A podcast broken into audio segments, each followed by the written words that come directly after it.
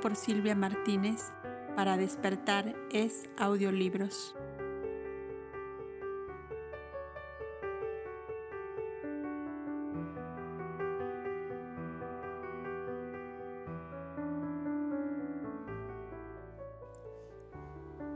Yasua ante sus jueces. A las primeras horas de la mañana se hallaban reunidos en el templo, en el recinto destinado a deliberaciones judiciales, 32 miembros del Sanedrín para juzgar los supuestos delitos del más grande espíritu que bajó a la tierra, de la encarnación del Verbo Divino, del pensamiento divino, del ungido de Dios, enviado por el eterno amor para encarrilar de nuevo la marcha de la humanidad hacia sus gloriosos destinos. Cuando el alma se absorbe en la meditación de esta tremenda aberración humana, no sabe qué admirar más, si la inaudita audacia de un puñado de soberbios ignorantes o la divina mansedumbre del Cristo encarnado que se sometía sin protestar a ser juzgado como un malhechor por aquellos hombres cargados de miseria, de iniquidades, de ruines vilezas, que describirlas todas resultaría un repugnante catálogo de los vicios y perversiones más bajas a que puede descender el hombre. Tales eran los jueces de Israel, ante quienes comparecería Yahshua de Nazaret, ungido de Dios. Ahogando los gritos de protesta de, nuestro corazón, ahogando también los justos razonamientos de la lógica y del más elemental sentido común, ante aquella estupenda manifestación de la soberbia y de la malicia humana, cuando la ambición del oro y del poder les ciega, escuchemos las acusaciones de los malvados en contra del profeta Nazareno. Después de las preguntas reglamentarias sobre quién era, quiénes eran sus padres, dónde fue su nacimiento, etc., el pontífice Caifás hizo una señal a uno de los presentes llamado el doctrinario, que era el primer juez para los delitos en contra de las leyes religiosas establecidas como originarias de Moisés. Y comenzó la acusación. Este hombre ha curado enfermos en día sábado consagrado por la ley a Jehová y al descanso corporal. ¿Qué contesta el acusado? Que las obras de misericordia ordenadas por Jehová a sus amados profetas no pueden jamás significar profanación del día del Señor, sino una glorificación a su santo nombre y a su poder supremo, contestó con gran serenidad el maestro. Entre vosotros está presente el honorable rabí Hanán, a quien curé en día sábado de la úlcera cancerosa que le roía su vientre, y él no protestó por ello. Hubo testigos de tal hecho que pueden ser citados ante este tribunal fue en casa de la princesa Ajolibama. Esta declaración cayó como una bomba en el seno del Gran Consejo y todos los inquisidores se volvieron hacia el aludido, cuya confusión fue tal que decía gritos ser verdad lo que el acusado contestaba. Como los rumores y comentarios subían de tono, el pontífice tocó la campanilla y el silencio se hizo de nuevo.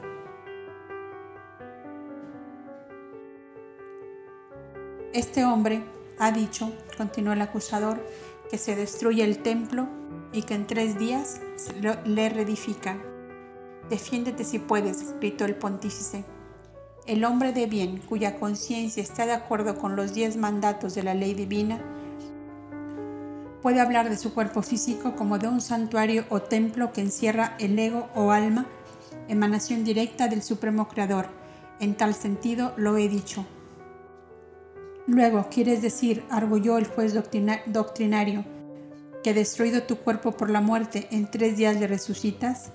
Le saco del sepulcro porque está en ley que esta vestidura de carne no sea pasto de la corrupción. Contestó el maestro. Aquí se armó otra barajunda más ardiente que la primera. Los fariseos decían que el acusado era un saduceo sostenedor de la resurrección de los muertos. Otros, que era un hebreo paganizado que sostenía las teorías idólatras de Platón, Aristóteles y demás filósofos griegos, otros que era de la escuela egipcia de Alejandría y que iba a arrastrar al pueblo por otros caminos diferentes al trazado por Moisés. Hanán que era el más sagaz de todos aquellos hombres, comprendió que de seguir por ese camino no llegarían a una rápida conclusión y pidió la palabra al pontífice que era su yerno Caifás y que se la concedió al punto. Es lamentable, dijo Hanán, que no lleguemos a entendernos respecto de este hombre ante el cual se rebaja nuestra dignidad de jueces que no saben de qué delito le acusan. Seamos más precisos y categóricos en nuestro interrogatorio en forma que se ve obligado a decir la verdad respecto de su actuación en medio de nuestro pueblo. Hemos visto que este mismo pueblo le aclama como el rey de Israel, como el Mesías libertador anunciado por los profetas, que diga él mismo quién es, de quién recibió el poder de hacer las maravillas que hace, quién le autorizó para interpretar la ley y enseñar al pueblo doctrinas nuevas, como es la igualdad de derechos para todos los hombres, hasta el punto de proclamar que el esclavo es igual que su señor. El maestro sereno, impasible, miraba fijamente a Hanán que no pudo sostener su mirada, esa misma mirada que lo envolvió en un aura de piadosa ternura cuando le curó su incurable mal. Cuando el alterado vocerío se acalló, habló el acusado. En vuestra asamblea de esta noche resolvisteis condenarme por encima de todo razonamiento y de toda justicia. ¿Por qué perder el tiempo ahora en buscar apariencias de legalidad a un juicio contra toda justicia? ¿Acaso me oculté para decir todo cuanto he dicho hasta ahora? ¿Acaso me aparté de la ley del Sinaí grabada por Moisés en dos tablas de piedra? ¿Enseñé acaso un desacuerdo con nuestros más grandes profetas? ¿En nombre de quién hicieron Moisés y los profetas las obras de bien que realizaron en beneficio de sus semejantes, sino en nombre de Dios Todopoderoso, que lleno de amor y de piedad para sus criaturas, lo hace desbordar de sí mismo cuando hay entre ellas un ser de buena voluntad que le sirva de intermediario? Bien, dijo el pontífice, tus contestaciones son agudas y no eres pesado de lengua para darlas, pero esto se hace demasiado largo y no llevamos camino de terminar. Dinos de una vez por todas, ¿eres tú el Hijo de Dios, el Mesías prometido a Israel por nuestros profetas? En nombre de Dios te conjuro a que nos digas la verdad. El maestro comprendió que la acusación llegaba al punto final, buscado para condenarle, y con una dulce tranquilidad que solo él podía sentir ante el cinismo de sus jueces contestó, Tú lo has dicho, yo soy.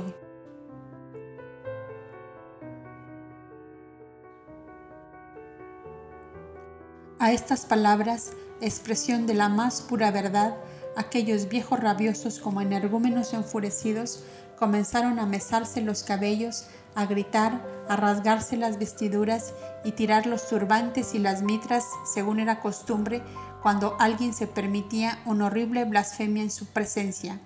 Ha blasfemado, ha blasfemado contra Dios y mentido como un vil impostor, erigiéndose en Mesías ungido del Altísimo, cuando no es más que un amigo de Satanás que hace por su intermedio obras de magia para embaucar a las multitudes. Reos de muerte según nuestra ley, gritaban varios a la vez. No podemos matarle sin el consentimiento del procurador, dijo uno de los jueces. Hasta ese derecho nos ha sido usurpado por el invasor. Según la costumbre establecida desde la invasión romana, el Sanedrín puede someter sus reos a la pena de la flagelación.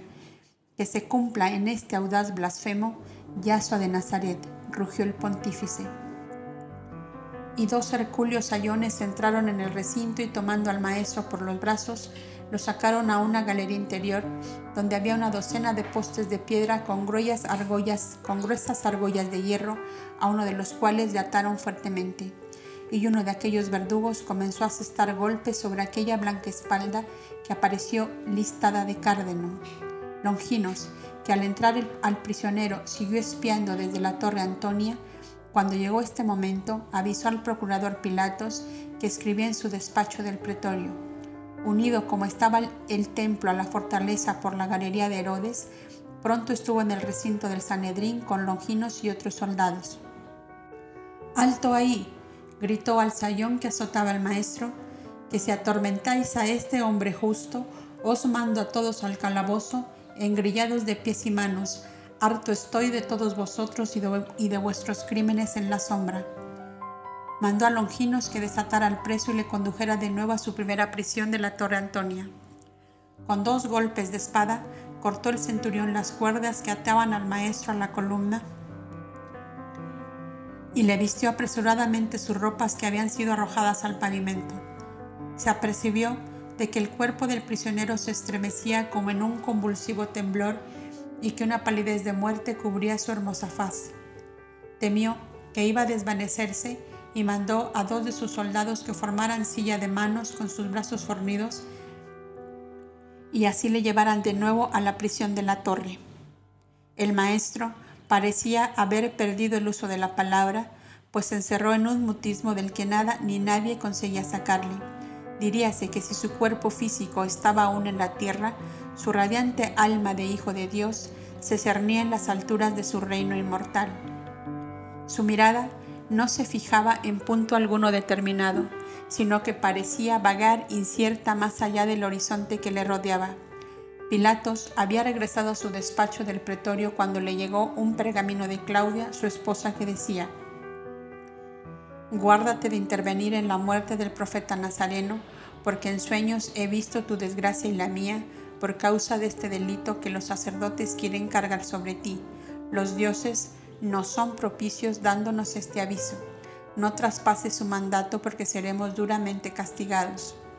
Claudia. Terminaba el procurador la lectura de este mensaje de su mujer cuando comenzó una gritería frente al pretorio que parecían aullidos de lobos o rugidos de una jauría rabiosa.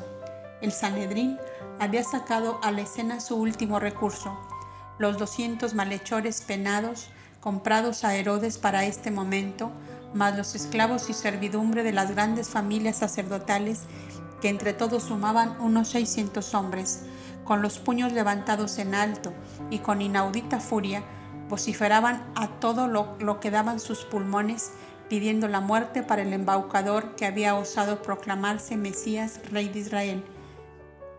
El procurador mandó cerrar todas las puertas de la fortaleza y una doble fila de guardias fue estacionada en la balaustrada del pretorio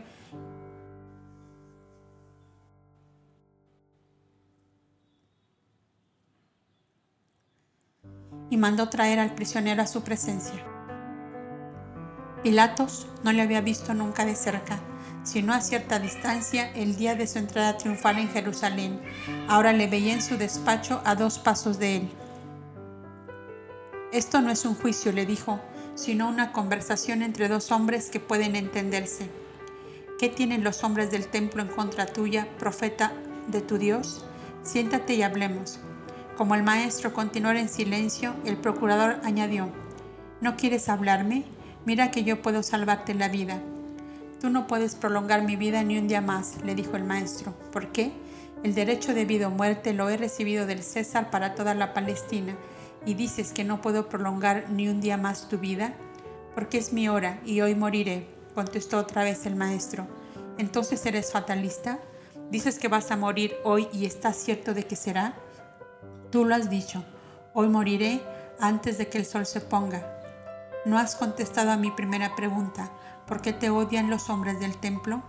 Porque soy una acusación permanente para su doctrina y para sus obras. ¿Y por qué te empeñas en servir de acusador contra ellos? ¿No te valdría más dejarles hacer como les dé la gana? No puedo. Yo he venido a traer la verdad a la humanidad de la tierra y debo decir la verdad a una costa de mi vida y hasta el último aliento de esta vida. ¿Y qué cosa es la verdad que te cuesta la vida? Porque muchos hombres hubo que enseñaron la verdad y no por eso fueron ajusticiados. El maestro movió la cabeza negativamente. Te equivocas, ilustre ciudadano romano. Difícilmente se encontrará un hombre que se atreva a desenmascarar a los poderosos de la tierra y que muera tranquilo sobre su lecho. Algo de razón tienes, profeta, pero dime, ¿Qué verdad es esa que tanto enoja al Sanedrín judío? Viven del robo y del engaño, del despojo al pueblo ignorante de la ley divina, al amparo de la cual cometen las mayores iniquidades y se hacen venerar como justos, que son ejemplo y luz para los servidores de Dios. No pueden perdonarme, no me perdonarán nunca que les haya paralizado su carrera de latrocinio, de mentira y de hipocresía, y que les haya destruido su grandeza para siempre como para siempre, buen profeta, tú vas a morir hoy, según aseguras, y ellos continuarán cargados de oros su vida de magnates de una corte oriental. Tú lo crees así, pero no es así. Ellos me quitan la vida, pero la justicia de mi Padre les borra de los vivos para inmensas edades y les anula en el concierto de los pueblos solidarios y hermanos para los siglos que faltan hasta el final de los tiempos. Ningún suelo será su patria. Perseguidos y errantes, el odio les seguirá a todas partes hasta que llegue la hora de las divinas compensaciones para los justos y la separación de los malvados. El que tuvo la luz en su mano y no quiso verla, es justo que se quede en tinieblas. Tal es la verdad y la justicia de Dios. Profeta, le dijo Pilatos, confieso que no entiendo este lenguaje tuyo, pero sí veo claro que no hay delito ninguno en ti. A fe mía que no morirás hoy. Y el procurador dio un golpe con su mano en la mesa. Hoy allá afuera, te acusan de enemigo del César y te amenazan con hacerte caer como ha caído Sellano, el ministro favorito, que hoy es un condenado a muerte, díjole el maestro.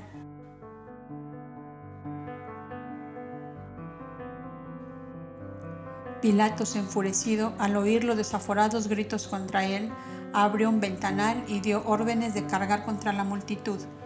La turba de malhechores acobardada iba a desbandarse, pero a su espalda estaban los agentes del Sanedrín que les amenazaban con volverlos de nuevo a los calabozos de donde les habían sacado y sin cobrar un denario del dinero prometido.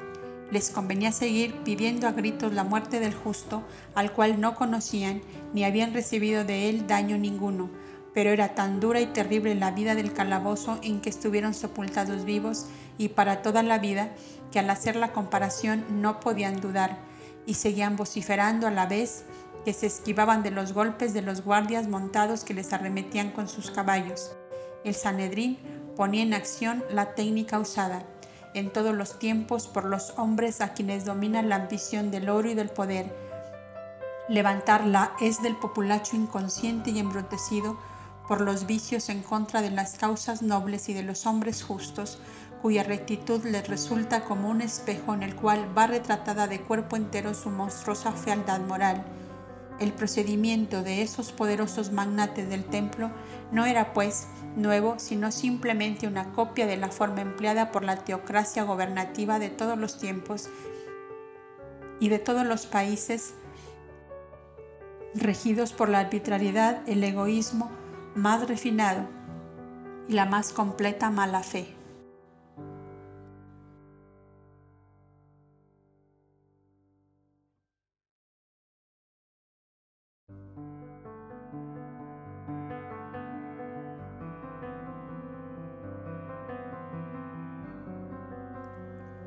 Quintus Arrios. En ese momento apareció en el primer ángulo de una calle transversal el príncipe Judá, que con su lujoso traje de primer oficial de la gloriosa itálica y a todo el correr de su caballo negro retinto, avanzó por entre el populacho como un torbellino, atropellando a unos y a otros, dejando tendidos a los que alcanzó el empeñón irresistible de su corcel. Sin, desmontarse entró a la vasta plaza y dio un grito que resonó en todas las bóvedas de la torre Antonia y del templo.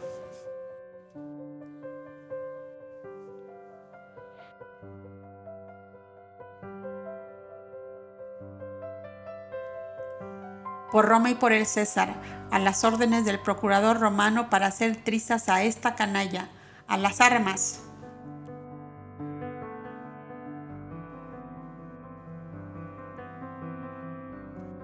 Los cuatro primeros oficiales de la legión romana eran tribunos militares, o sea, un grado muy superior a los centuriones, por lo cual toda la guarnición debía obedecerle.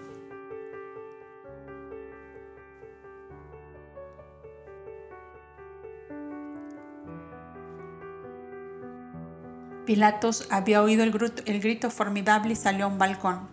Judá le vio y le saludó con su espada al mismo tiempo que decía, Quintus Arrius, viva el César.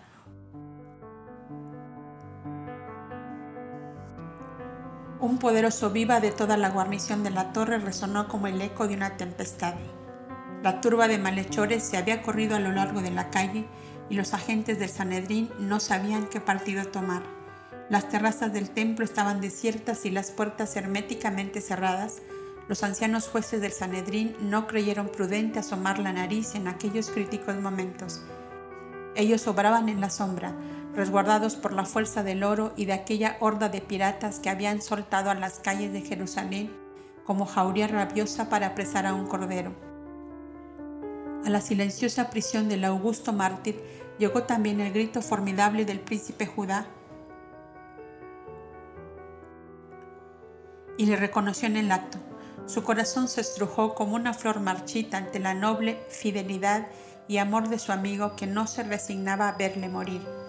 Conociéndole como bien le conocía el maestro, comprendió que Judá no cejaría en su empeño y que podía llevar las cosas a una violencia, a una violencia tal que hubiera que lamentar después consecuencias fatales.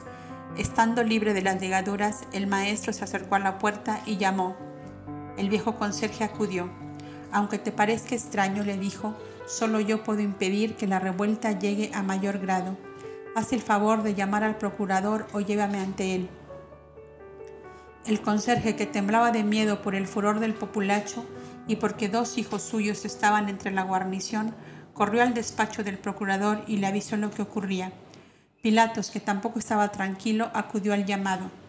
Profeta, le dijo, eres un gran personaje cuando así pones tan contrarias fuerzas en movimiento. El maestro tuvo ánimo para sonreírle al mismo tiempo que le decía, si me permites hablar con Quintus Arrius, toda esta, toda esta tormenta se calmará. Pero, ¿tú le conoces? preguntó Pilatos.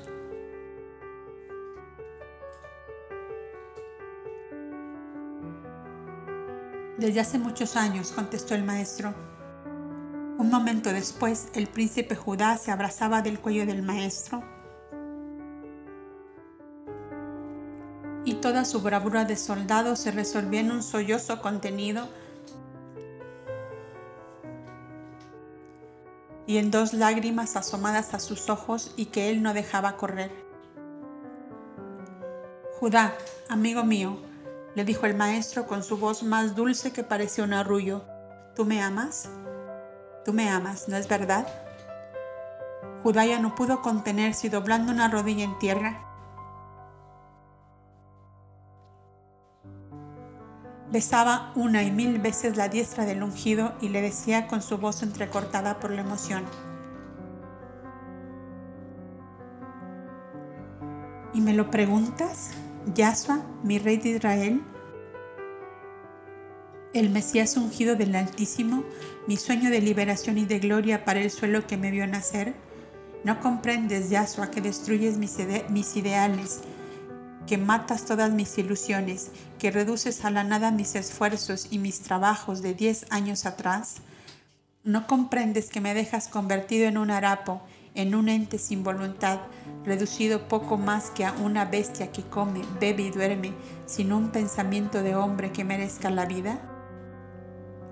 El maestro, enternecido hasta lo sumo, se inclinó sobre la cabeza de Judá para dejar sobre aquella frente pálida y sudorosa el último beso de sus labios que también temblaban al decirle, yo sé que me has amado mucho y que me seguirás amando aun cuando tus ojos no me vean más como hombre no quieras oponerte a la voluntad de mi Padre, porque perderás en la lucha. Mi hora está señalada antes de la puesta del sol. Déjame morir feliz, Judá mío, feliz de sentirme amado por almas como la tuya, feliz de saber que seguiré viviendo en un puñado de corazones que comprendieron mis ideales divinos de amor, de paz, de fraternidad entre todos los hombres de la tierra, y que en esos corazones ha fructificado al mil por uno la divina simiente que sembré en este mundo y que vosotros que me habéis amado llevaréis por todos los continentes y por todos los países. He ahí, Judá, amigo mío, la más grande prueba de amor que quiero de ti. Te debes a tu esposa y a tus hijos, ¿te acuerdas? De haber venido yo a ser un hombre como todos, Nebai hubiera sido para mí la compañera ideal. Yo mismo la acerqué a ti un día hace 12 años, allá bajo un rosal blanco en un jardín de Antioquía, y ahora la olvidas para enredarte en una lucha armada de la cual no saldrías con vida y sin conseguir prolongar mi vida. ¿No ves que es una insensatez la tuya al obrar así? Déjame entrar al reino glorioso de mi Padre que me espera para coronarme, hacerme claudicar de mi supremo deber, Judá, no es ciertamente la prueba de amor que esperaba de ti. Por unos años más de vida terrestre, por una gloria efímera y pasajera, ¿quieres que cambie la gloria inmarcible de mensajero de Dios, de hijo de Dios, de príncipe heredero en su reino inmortal?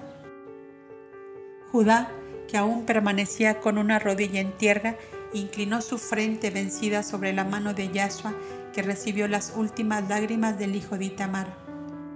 Te he comprendido por fin, Yahshua, hijo de Dios, dijo Judá levantándose, que el Altísimo sea tu compensación y tu corona. Adiós para siempre. El maestro le abrió los brazos. Adiós para siempre, no, jamás, nunca, porque el Hijo de Dios vivirá como Él en el aire que respiras, en el agua que bebes, en el pan que te sustenta. Hasta luego, Judá, amigo mío, hasta siempre, unidos en la vida, en la muerte y más allá de la muerte. Que la paz sea contigo y con los tuyos. El maestro se desprendió de aquellos brazos de hierro que le estrechaban y el príncipe Judá salió como un fantasma que arrastrara el huracán. Se empeña en morir hoy, antes de la puesta del sol, le dijo a Pilatos cuando le vio de nuevo. Pues yo también soy duro de cerviz y no le condenaré, dijo, porque un ciudadano romano no es un vulgar asesino que manda matar a un hombre sin delito alguno. Que tus dioses te sean propicios, dijo Judá, si me lo permites, me quedaré entre la guarnición, pero no como primer oficial de la Itálica, sino como un simple soldado, pues que no estoy en servicio activo. Quiero ver de cerca cómo se desarrollan los acontecimientos. Bien, te haré dar un uniforme de centurión y mandarás la centuria que viene ya de la ciudadela hacia aquí. Estos runes judíos nos darán guerra hasta el final.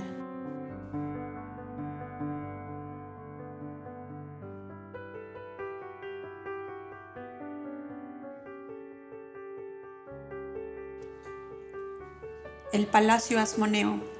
Algunos curiosos del pueblo pacífico y devoto que no pensaba sino en la celebración de las fiestas religiosas, comenzó a alarmarse de la trifulca alrededor de la Torre Antonia y fueron acercándose cautelosamente hasta averiguar de qué se trataba.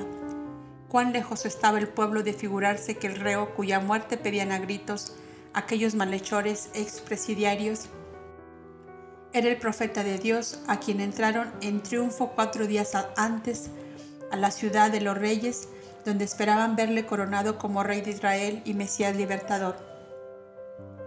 Justamente en el aleccionamiento del astuto Hanán a los malhechores y esclavos comprados para este fin, entraba la consigna de ocultar cuanto pudiera en la personalidad del ajusticiado para evitar un tumulto popular que podía ser de fatales consecuencias y a las curiosas preguntas de las gentes que se acercaban, daban esta contestación. Es un brujo impostor, aliado de Satanás, que pretende ser rey de Israel y quiere destruir la ciudad y el templo. No queremos otro rey que el que nos envía Jehová, anunciado por los profetas, decían los del pueblo fiel, creyendo que se trataba de un rival del profeta Nazareno, que buscaba eclipsarlo y sustituirlo en el corazón del pueblo. Habían ocurrido ya varios casos en los últimos 50 años de pretendidos o supuestos mesías que buscaban el favor popular y cuya falsedad quedó al descubierto por sí misma. Y caídos en este nuevo engaño, los más revoltosos de entre el pueblo se fueron adhiriendo al populacho pagado para vociferar y maldecir de la manera más baja y soez. Como ocurre siempre en los tumultos callejeros, la confusión acaba por dominar los ánimos en forma que nadie se entiende y cada cual comprende y explica la situación como mejor le parece. Mientras ocurre esto en la calle, los 30 miembros del Sanedrín han cruzado la galería de Herodes y han invadido el despacho del procurador. Van decididos a triunfar en la lucha, poniendo en juego la vileza y la astucia de que están animados. Ensayan primero con la lisonja y el halago, después presentando ante él el atractivo del oro, al cual según ellos ningún hombre resiste. Pero Pilatos era algo supersticioso y tenía ante sus ojos el pergamino escrito por su mujer. He visto en sueños tu desgracia y la mía, por causa de ese delito que los sacerdotes quieren cargar sobre ti. Y se negó enérgicamente a consentir en la muerte del justo. Entonces comenzaron las amenazas veladas al principio y bien declaradas después. El César te ha puesto como un vigía sobre Judea para mantener el orden y la tranquilidad en el pueblo. Y ese hombre que te empeñas en defender trae convulsionado al pueblo con sus pretendidos milagros que no son más que malas artes del diablo para sugestionar a los ignorantes y hacerse, proclamar rey de Israel. Ha sublevado a los esclavos, enseñándoles que son iguales a sus amos, y tendremos aquí otra revolución a lo Espartaco, que costará muchas vidas a nuestro país y a las legiones del César. Si no atiendes nuestras razones, hoy mismo nos pondremos en viaje para Antioquía a presentarnos ante el legado imperial entre la muerte de un hombre que no es más que un audaz impostor y una sublevación popular que costará muchas vidas a las legiones romanas, el legado imperial se expedirá por la razón y la justicia. Pilatos comenzaba a vacilar. El prisionero es Galileo, dijo de pronto, y por tanto no está bajo mi jurisdicción, sino bajo el mandato de Herodes, rey de Galilea y Perea. En rigor, es él quien debe juzgarle. Mejor que mejor, Herodes es nuestro amigo y casi nuestro correligionario, pues de vez en cuando acude al templo a ofrecer sacrificios. Contestó uno de los jueces. Le mandaré a Herodes y lo que él decida se hará, dijo por fin Pilatos, y levantándose dio por terminada la entrevista. Los jueces se volvieron al templo, siempre por la galería llamada de Herodes para no ser vistos del pueblo. El maestro fue colocado en una litera cubierta de las que en la torre se usaban para el traslado de prisioneros, que deseaban ocultar a las furias del populacho. Y con una escolta fue enviado a Herodes. Judá, con uniforme de centurión, se ofreció a mandar la escolta. Antes de emprender la marcha hacia el palacio de los asmoneos, abrió la ventanilla trasera para mirar de nuevo al amado cautivo, que con sus ojos cerrados y su cabeza echada hacia atrás parecía una estatua de marfil, de marfil cuya palidez asustaba. Yasua, dijo en voz baja, pues se ocultaba de los soldados de la escolta. Yasua, por piedad, una palabra tuya y aún puedo salvarte de la ignomiosa muerte que esos bárbaros van a darte. Una palabra, Yasua, una sola. Pero Judá esperó en vano esa palabra que no salió de la boca del maestro herméticamente cerrada. Ni siquiera demostró haberlo oído, ni sus ojos se abrieron, ni hizo ningún movimiento, y hasta parecía que la respiración se le hubiese paralizado su quietud era absoluta. Con la muerte en el corazón, el príncipe Judá cerró la ventanilla y litera y escolta emprendieron la marcha. Qué serie de terribles tentaciones pasaron como siniestros relámpagos por la mente febril de Quintus Arrius. Podía dar la orden de que en vez de ir al palacio Asmoneo, marchasen hacia la puerta más próxima de la ciudad para salir hacia Betfagé, donde estaban parte de las fuerzas del Sifilderín o hacia los almacenes de Simónides que tenían salida subterránea al valle de Ginón, de donde los lanceros tuaregs mandados por Faki podían llevarle a su lejano país. Mas, una sola fuerza contenía todos sus ímpetus, apagaba todo el fuego de su coraje, todas sus ansias de aplastar a los malvados y de libertar al justo, la impasible firmeza del mártir en asegurar que antes de la puesta del sol debía morir. El horrendo tormento de Judá en ese instante difícilmente podremos apreciarlo y medirlo. El grandioso santuario de su fe se conmovía hasta los cimientos. ¿En qué podía creer si veía caer por tierra la luminosa estela diseñada por las profecías en el cielo luminoso de Israel, pueblo escogido de Jehová? Para esto había sacado Moisés al pueblo judío de la esclavitud de Egipto para esto había enviado Jehová toda una constelación de profetas a anunciar la llegada de su verbo, de su Mesías libertador. Para este desastroso fin había bajado el espíritu luz de su séptimo cielo de dicha y de amor a esta dolorosa prisión de la tierra que quedaba su partida en igual angustia que la encontró. El infeliz Judá se volvía loco. Parecíale que la tierra se estremecía y temblaba bajo los cascos de su caballo fogoso más que su amo. Parecíale que todo danzaba en derredor suyo, los palacios, las casas, los mercados y tiendas por donde iban pasando. Parecíale que mil fantasmas de horribles rostros grotescos rondaban en torno suyo, haciéndole muecas de burla por el tremendo fracaso de sus ideales. Una pesada atmósfera le asfixiaba. Creyó que iba a caer del caballo y se apeó en mitad de la calle. La escolta se detuvo con gran asombro de los soldados, que ignorantes de la vinculación de su jefe con el prisionero, no pudieron interpretar en su realidad este incidente. Judas, sudoroso y pálido, descansó su fatigada cabeza sobre la montura y se tomó fuertemente del cabezal para no caer a tierra como un cuerpo inerte a quien abandona la vida. De pronto sintió una poderosa reacción en todo su ser. Pensó en Yasua mártir, a quien quería acompañar hasta verle entrar en el reino de su padre. Pensó en Ebai, que sin Yasua y sin él quedaría doblemente huérfana y sola en el mundo. Pensó en sus dos hijitos, que le llamarían en vano todos los días al despertarse en sus camitas de pluma y gasas. Una oleada de angustia le oprimió la garganta y dos gruesas lágrimas se deslizaron por sus mejillas que volvían a tomar el color de la vida.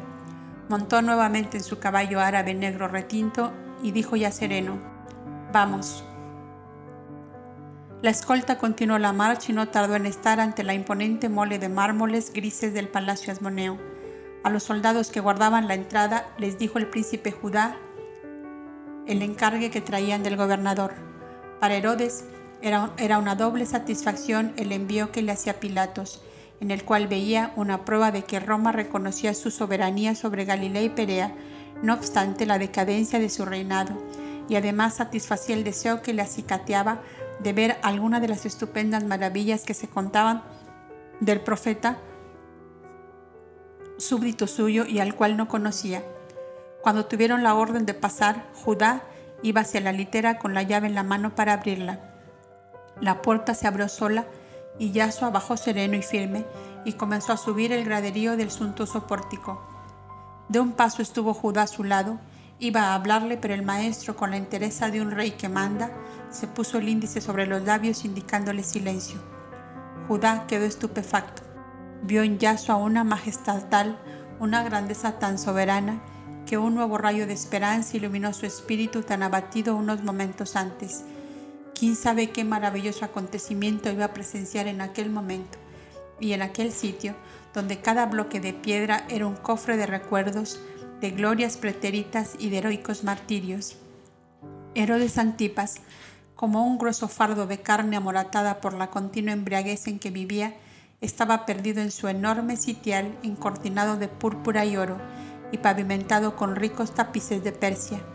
Una media docena de criados lujosamente vestidos le preparaban ante su vista un sinnúmero de brebajes, jarabes, licores que no alcanzaban nunca a satisfacer su insaciable sed, como si un fuego interno le quemara las entrañas. Por fin te he hecho los ojos encima, profeta, dijo el rey al maestro cuando estuvo ante él.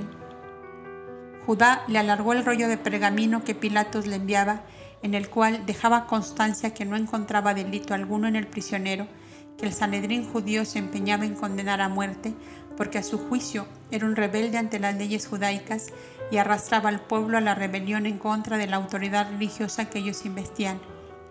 Ah, los rabinos, gruñó Herodes, siempre celosos de su autoridad que no quieren que vuele una mosca sin su permiso. Vaya, vaya, uno de, hazme uno de tus grandes milagros, profeta, y tú y yo seremos buenos amigos. Tomaremos juntos una ánfora de vino de Chipre a la salud de los rabinos del templo. Y aún eres joven y hermoso. Harías un lúcido papel como auguro, como sátrapa en mi corte oriental. No me vendría mal para mis días de hastío y aún para curar al César de sus lúgubres pensamientos.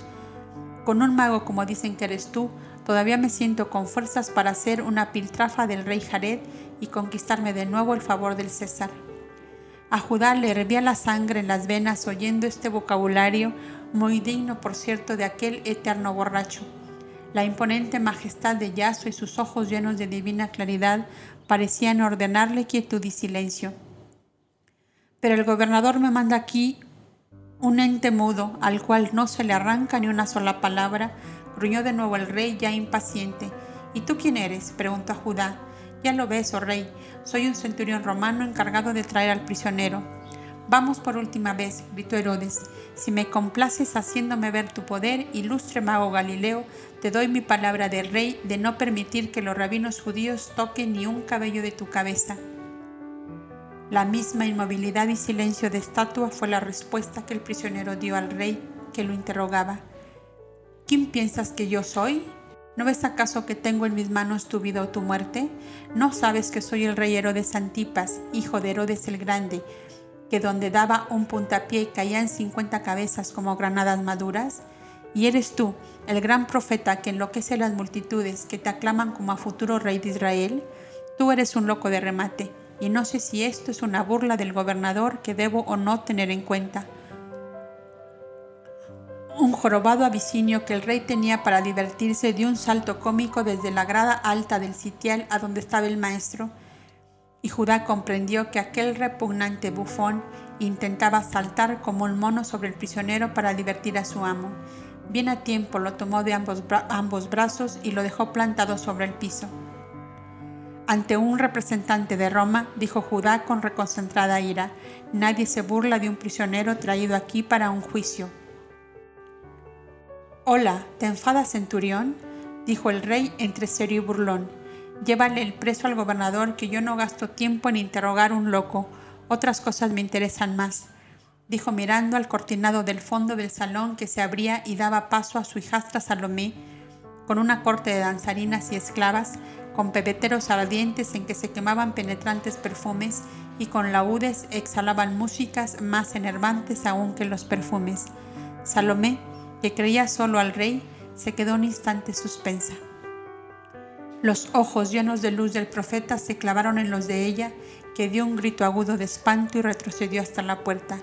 El profeta del Jordán, dijo presa, dijo presa de terror. Son sus ojos, ha resucitado, es él. No seas la niña, gritó con voz mimosa el rey. Aquel fue degollado en Maqueronte y este es un infeliz loco que no hace daño ninguno.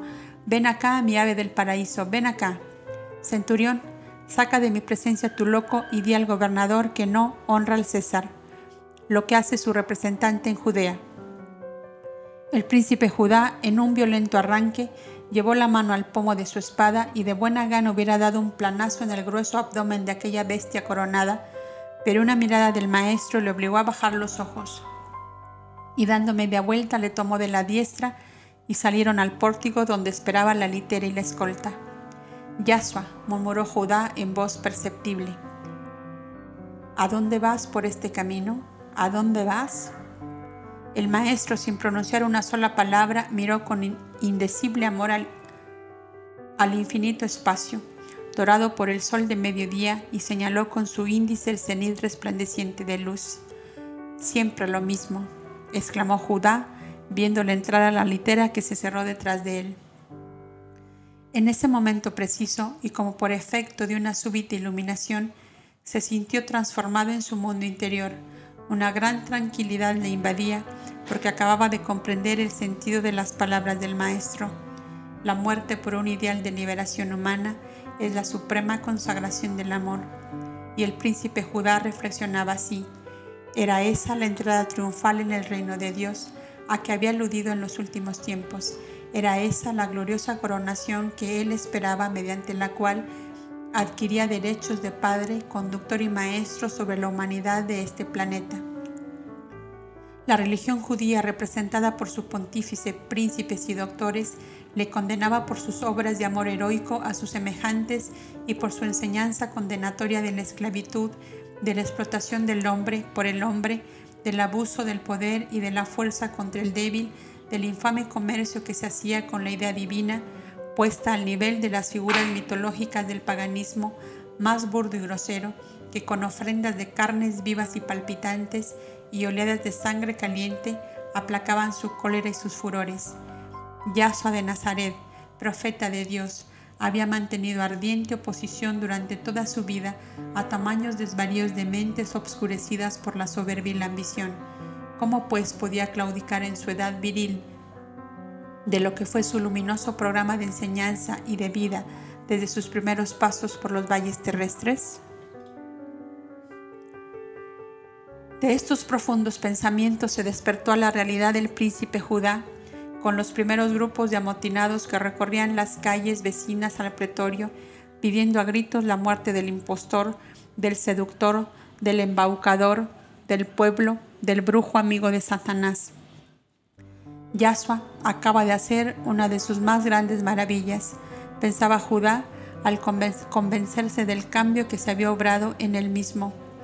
Un hombre ungido de Dios que ha venido a la tierra para enseñar a los hombres la verdad, la justicia y el amor, no puede obrar de otra forma que como obra Yahshua. Es él el Cristo Hijo de Dios y los hombres no lo comprenden y el príncipe Judá, transformado en otro hombre por la magia divina del amor del Cristo, cuando abrió la litera frente a la plaza de la torre, dobló una rodilla en tierra y besando la diestra de Yahshua como se besa un objeto sagrado, le dijo a media voz, porque eres el Mesías anunciado por los profetas, es que buscas, Yahshua, en la muerte, la suprema consagración del amor. Has subido a la cumbre conmigo, le dijo, Judá, el Hijo de Dios te bendice. Fueron las últimas palabras que el Maestro dirigió al gran amigo cuya comprensión de la suprema verdad se despertaba cuando él iba a morir. El procurador Pilato se desconcertó todo al ver que el prisionero le era devuelto, ni a un Herodes criminal y asesino como su padre se atrevía a condenar a un hombre inocente, y ellos, los hombres del templo que vivían pendientes de la palabra de Jehová, que no levantaban una paja del suelo ni dejaban condimentar alimentos al fuego en sus casas en día sábado, para no transgredir la ley del descanso, se empeñaban en matar a un hombre inocente sin parar atención en que la ley divina decía no matarás. Aberraciones humanas de todos los tiempos y de todas las religiones cuando olvidando su misión puramente espiritual se adueñan del poder y se postran ante el becerro de oro. Mientras no florezca en todas las almas la única religión emanada de los diez mandatos de la ley divina, la religión del bien, de la verdad, de la justicia y del amor, habrá siempre justos condenados como criminales y verdugos disfrazados de santos. Los cuatro doctores de la ley, amigos de Yahshua, José de Arimatea, Nicodemus, Gamaliel y Nicolás, miembros del Sanedrín tuvieron noticia extraoficial de lo que ocurría y como cráter de un volcán estalló, estalló su indignación en el seno del Gran Consejo, representante de la sabiduría y virtudes gloriosas de Moisés. Y convertido entonces en una horda de vulgares asesinos, ensañados como fieras en un profeta de Dios, cuya vida era un salmo divino de amor a sus semejantes. La discusión ardía como una llama pero eran solo 4 contra 32. Las minorías selectas y escogidas son siempre las que pierden en esta clase de luchas y los cuatro amigos del mártir fueron excomulgados, malditos y expulsados del Sanedrín por desacato a la suprema autoridad pontificia. Nunca más podrían tener entrada en el Consejo de los Santos de Israel, ni aun a los pórticos del templo, de cuyo sagrado recinto les habían arrojado a empujones el comisario y sus guardias. Los cuatro se presentaron a pedir audiencia a Pilatos justamente en el momento en que, el, príncipe Judá entraba de vuelta con el prisionero. La escena que allí tuvo lugar entre José de Arimatea y Nicodemus, que habían tenido en brazos a Yasua niño de 40 días, cuando le vieron pálido y demacrado de pie ante Pilatos, no es para describirla con palabras que nunca pueden tener la intensa vibración de la realidad en aquel momento se extrañaron grandemente de ver a Judá desempeñando el triste papel de guardián del augusto prisionero. El príncipe Judá, que parecía haber vivido diez años de dolor en una hora sola, les contestó con una serenidad que les espantaba. Viendo que Yahshua se empeñaba en morir antes de la puesta del sol, he pedido al Dios de nuestros padres la fuerza necesaria para acompañarle hasta el último momento. José de Arimatea, anciano ya, se abrazó del mártir silencioso para decirle entre sollozos, Tú que eres la luz, sabes lo que haces. También yo quiero acompañarte hasta verte entrar en el reino de Dios. En el abrazo supremo a los cuatro amigos, les repitió el maestro la misma palabra que había dicho a Judá. El Hijo de Dios te bendice. La negra masa del populacho enfurecido se iba aumentando rápidamente con los revoltosos desocupados que abundan en todas partes y que ignorantes de los móviles verdaderos de aquel tumulto, se dejaron arrastrar a él por los malhechores comprados con el oro sacerdotal. Pilatos, enloquecido, no sabía lo que había de hacer que le arrancase menores males. El Sanedrín había despachado mensajeros urgentes hacia Antioquía con graves acusaciones al delegado imperial. Tuvo Pilatos una idea final. Tenía en los calabozos de la Torre Antonia un asaltante feroz de los caminos recorridos por las caravanas, autor de incontables asesinatos y robos hasta en el templo mismo.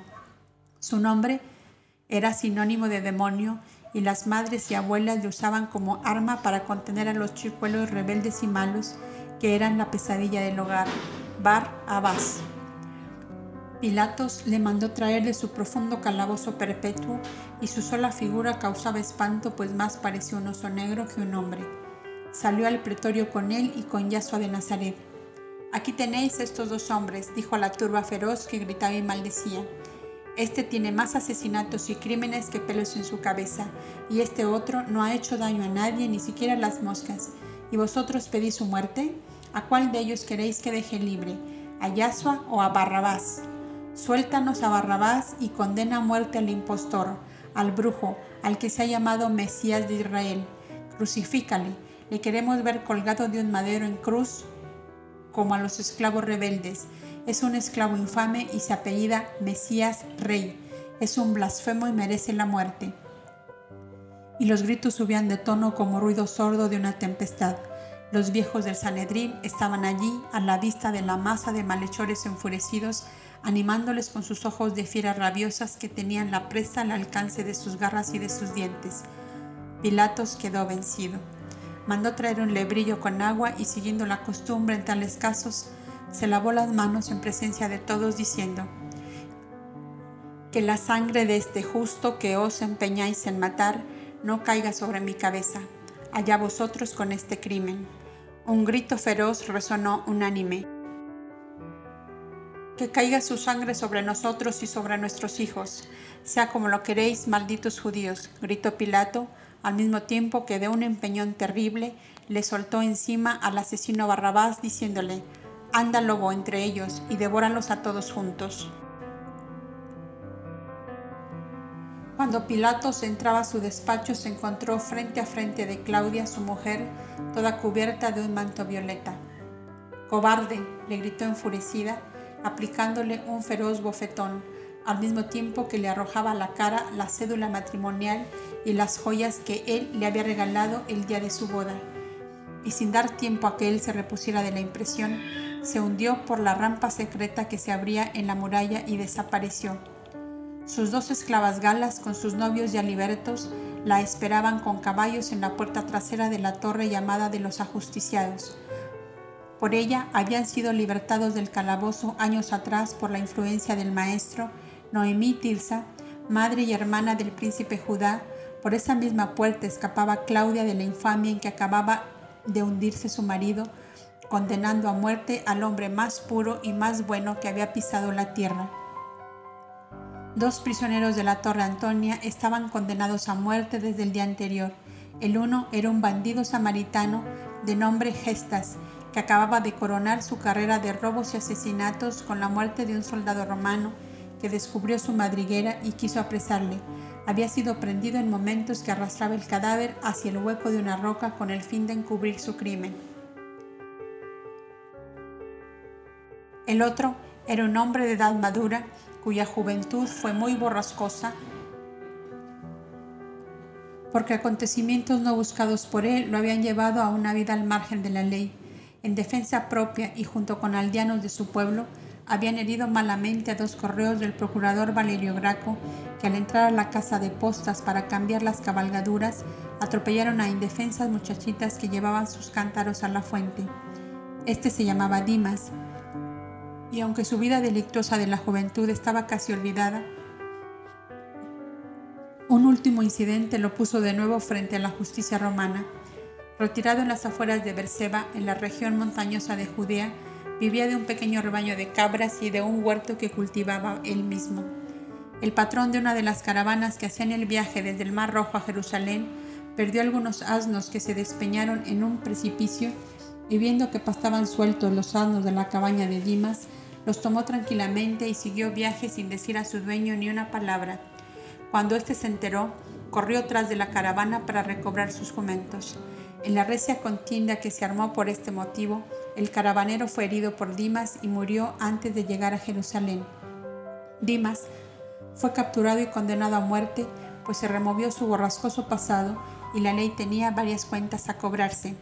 Pilatos dio orden de que los dos fueran ajusticiados juntamente con el profeta Nazareno. Quise salvarte, le dijo Pilatos cuando vio al maestro por última vez, y tú no lo quisiste. Negra desventura ha caído sobre mí por tu causa, rey de los judíos. El maestro no le contestó. Al oír esta palabra, uno de los ejecutores de la sentencia creyó que sería de gran efecto en la horrorosa tragedia el poner sobre la persona del llamado rey de los judíos un desteñido manto rojo de los usados por los verdugos para cubrir sus ropas cuando azotaban o torturaban algún reo, lo cual les resguardaba de las salpicaduras de sangre, y con un haz de varillas de fresno hizo un simulacro de corona que entre burlonas carcajadas la colocó sobre la hermosa cabeza de Yasua.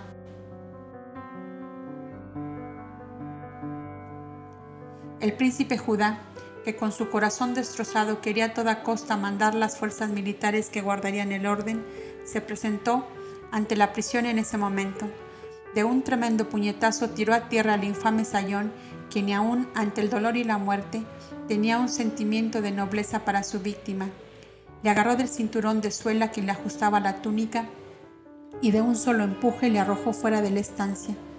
Sobre el infeliz magullado fue a caer manto y corona con una rapidez de relámpago. Otros verdugos entraron llevando los otros dos condenados y los maderos en cruz sobre, sobre los cuales debían morir. Un temblor convulsivo agitaba los labios de Judá como ocurre a los niños cuando les ahoga el llanto. Una mirada de los ojos divinos del mártir en los cuales parecía resplandecer ya toda la luz de los cielos le devolvió de nuevo la calma.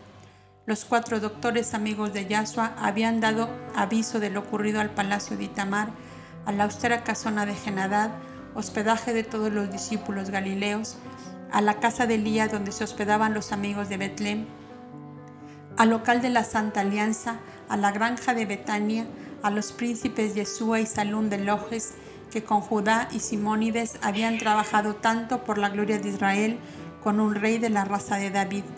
Faki entró como un huracán en busca de Judá. ¿Pero tú has permitido esto? le dijo, sacudiéndole fuertemente de los brazos. Judá, pálido pero sereno, le señaló al maestro sentado sobre el estrado que le había servido de lecho. Faki se precipitó hacia él y cayó de rodillas a sus pies llorando como niño. Yasua, tú eres el Hijo de Dios y has consentido esto. Cielos, ¿no ves que la tierra va a hundirse con este espantoso crimen? Tú que has salvado a tantos de la muerte, ¿no quieres salvarte a ti mismo? El maestro le puso una mano sobre la cabeza que se agitaba en su regazo como un pájaro herido mientras le decía, Faki, porque me has amado mucho, mi Padre te deja compartir conmigo la inmensa dicha de mi entrada en su reino. Morir para conquistar por siempre la corona de Hijo de Dios no es morir, amigo mío, sino empezar a vivir la gloriosa vida del vencedor después de la victoria. Faki levantó su cabeza para mirar a Yasua, cuya forma de expresión le resonaba de un modo extraño. Debido a su facultad clarividente, le vio entre un dorado resplandor donde se agitaban cien manos con palmas, coronas y laúdes, de los cuales parecía salir como el eco de una canción lejana estas sublimes palabras. Morir por un ideal de liberación humana es la suprema consagración del amor. Todo esto pasó en un instante como el fugaz resplandor, de un relámpago. La grandeza de Amanay está contigo sea como tú lo quieres, Hijo del Altísimo, murmuró levantándose con la misma serena calma que hemos visto a Judá. Cuando Faki se inclinó para besar por última vez aquella blanca frente que él comparaba con el lirio del valle, oyó que Yasua le decía, ahora acabas de penetrar en el arcano de mi Padre, el Hijo de Dios te bendice. Judá se le acercó para decirle, como soy, como yo soy un centurión romano, tú dejas de ser un príncipe tuareg. Corre y vístete como labriego o leñador y espera en la fuente de la calle de Jope, que por allí pasaremos. ¿Qué piensas hacer? preguntó Faki. Yo nada, pero debemos estar alertas hasta el último momento.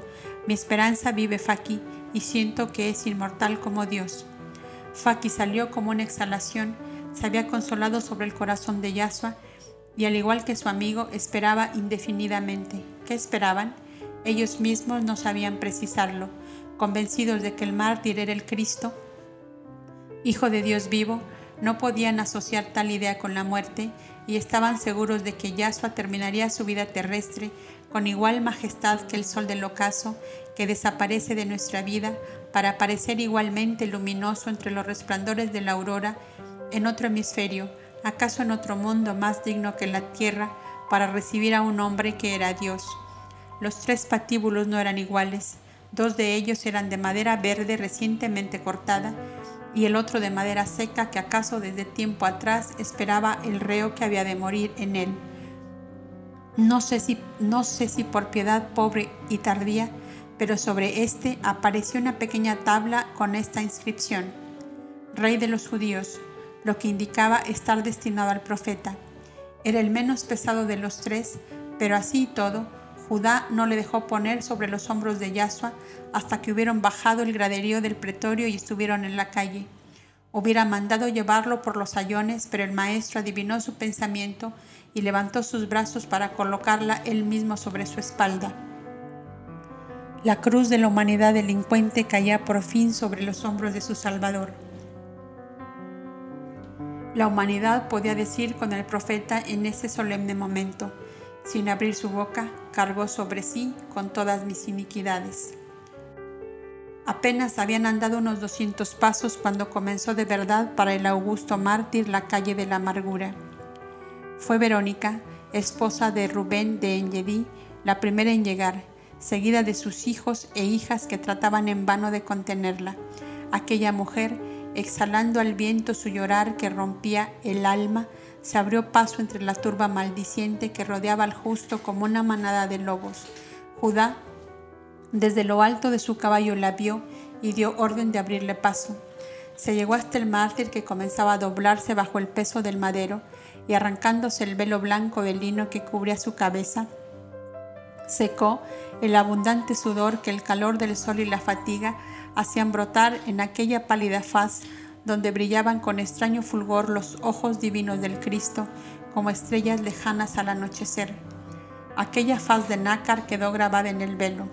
Judá lo vio y su corazón se estremeció de fervoroso entusiasmo, pues pensó para sí mismo, ahora comienzan las maravillas de la hora final. En ese preciso momento llegaban también Susana y Ana, esposas de José de Arimatea y Nicodemos, Noemí, Tirsa, Nebai, Elena de Adiabenes, la anciana Lía, llevada en silla de manos por los amigos de Betlem, al igual que Betsabé, conducida por sus hijos Jacob y Bartolomé, que creían estar viviendo una horrible pesadilla. Como la turba tratase de estorbarlas de acercarse al maestro, Judá, encolerizado ante tan inaudita maldad, ordenó a los guardias montados una fuerte carga que hizo retroceder un tanto a toda aquella masa de malhechores esperaban ansiosamente ver consumada la muerte para recibir el oro y la libertad prometida. El mártir, se, el mártir se enterneció vivamente al ver el doliente grupo de mujeres que le habían conocido niño y que le habían seguido con su fe y con su amor durante toda su vida. ¿Por qué habéis venido para agotar mis fuerzas antes de la hora? les dijo con su voz más tierna.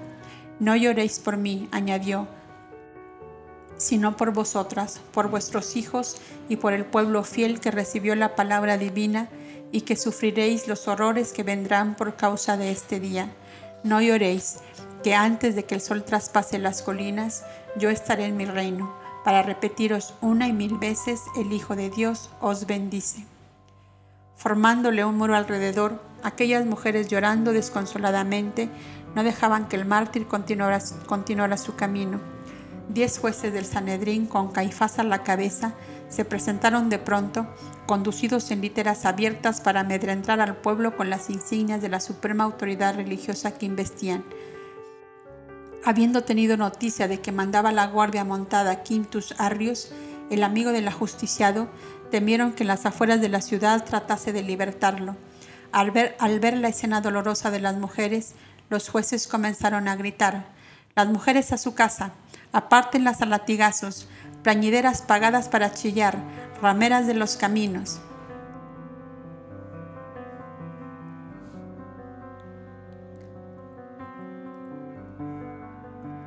El príncipe Judá, ciego de indignación, arremetió con su caballo el cortejo de literas brillantes de oro y púrpura. Algunos esclavos conductores perdieron el equilibrio y cayeron, causando por consiguiente la caída de algunos de aquellos malvados viejos que con sus gritos insultantes querían dar a entender la baja estofa que pertenecía a la justicia y sus amigos. Quien manda aquí soy yo, en nombre del gobernador. Había gritado Judá con voz de trueno.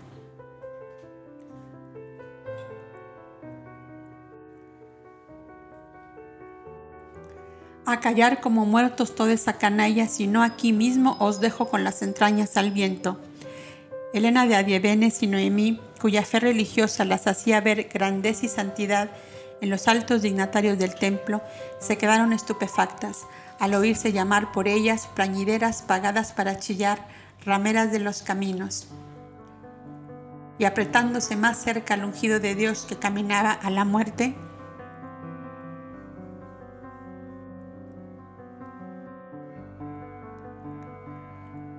Le decían entre gemidos, Señor, te vas de este mundo llevándote el amor, la piedad y la justicia, y nos dejas bajo el látigo de los verdugos de Israel. Los ojos del lince de Hanán habían reconocido a Elena, cuya arca estaba siempre abierta para los valiosos donativos que le fueron solicitados, y pasando aviso a Caifás y demás jueces guardaron silencio por doble conveniencia. Quintus Arrius no gastaba bromas y la viuda de Adiebenes los miraba escandalizada. El príncipe Judá habló en voz baja a su madre y todo el grupo femenino siguió detrás del mártir en profundo silencio. Un observador hubiera notado que las palabras del príncipe Judá habían hecho nacer una esperanza en el doliente grupo de las mujeres judías. Nebai se perdía en suposiciones y conjeturas. ¿Cómo y por qué mandaba Judá la guardia ese día? ¿Sería para salvar a Yaso a última hora? Oh sí, no había duda, Judá no le dejaría morir, y con la más viva ansiedad pintada en el rostro continuaba andando.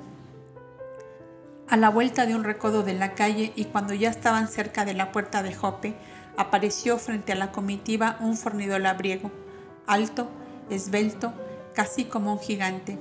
Traía el asadón al hombro y se apoyaba en un bastón de, de encina. Era Faki disfrazado tal como indicara Judá. Tirsa, que le vio, iba a llamarlo por su nombre para cerciorarse de que era él, pues su extraña indumentaria hacía dudar a cualquiera.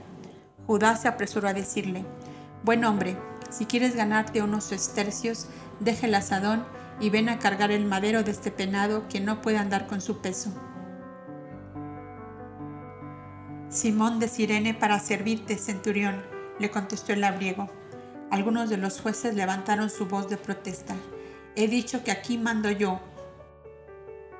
Volvió a gritar con voz de trueno el hijo de Quintus Arrios, que parecía sentirse señor del mundo para proteger al Cristo mártir hasta el último momento de su vida.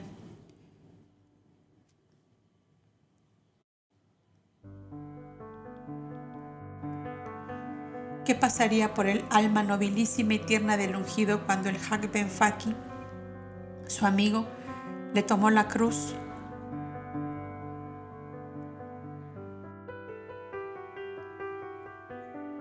y la cargó sobre su espalda.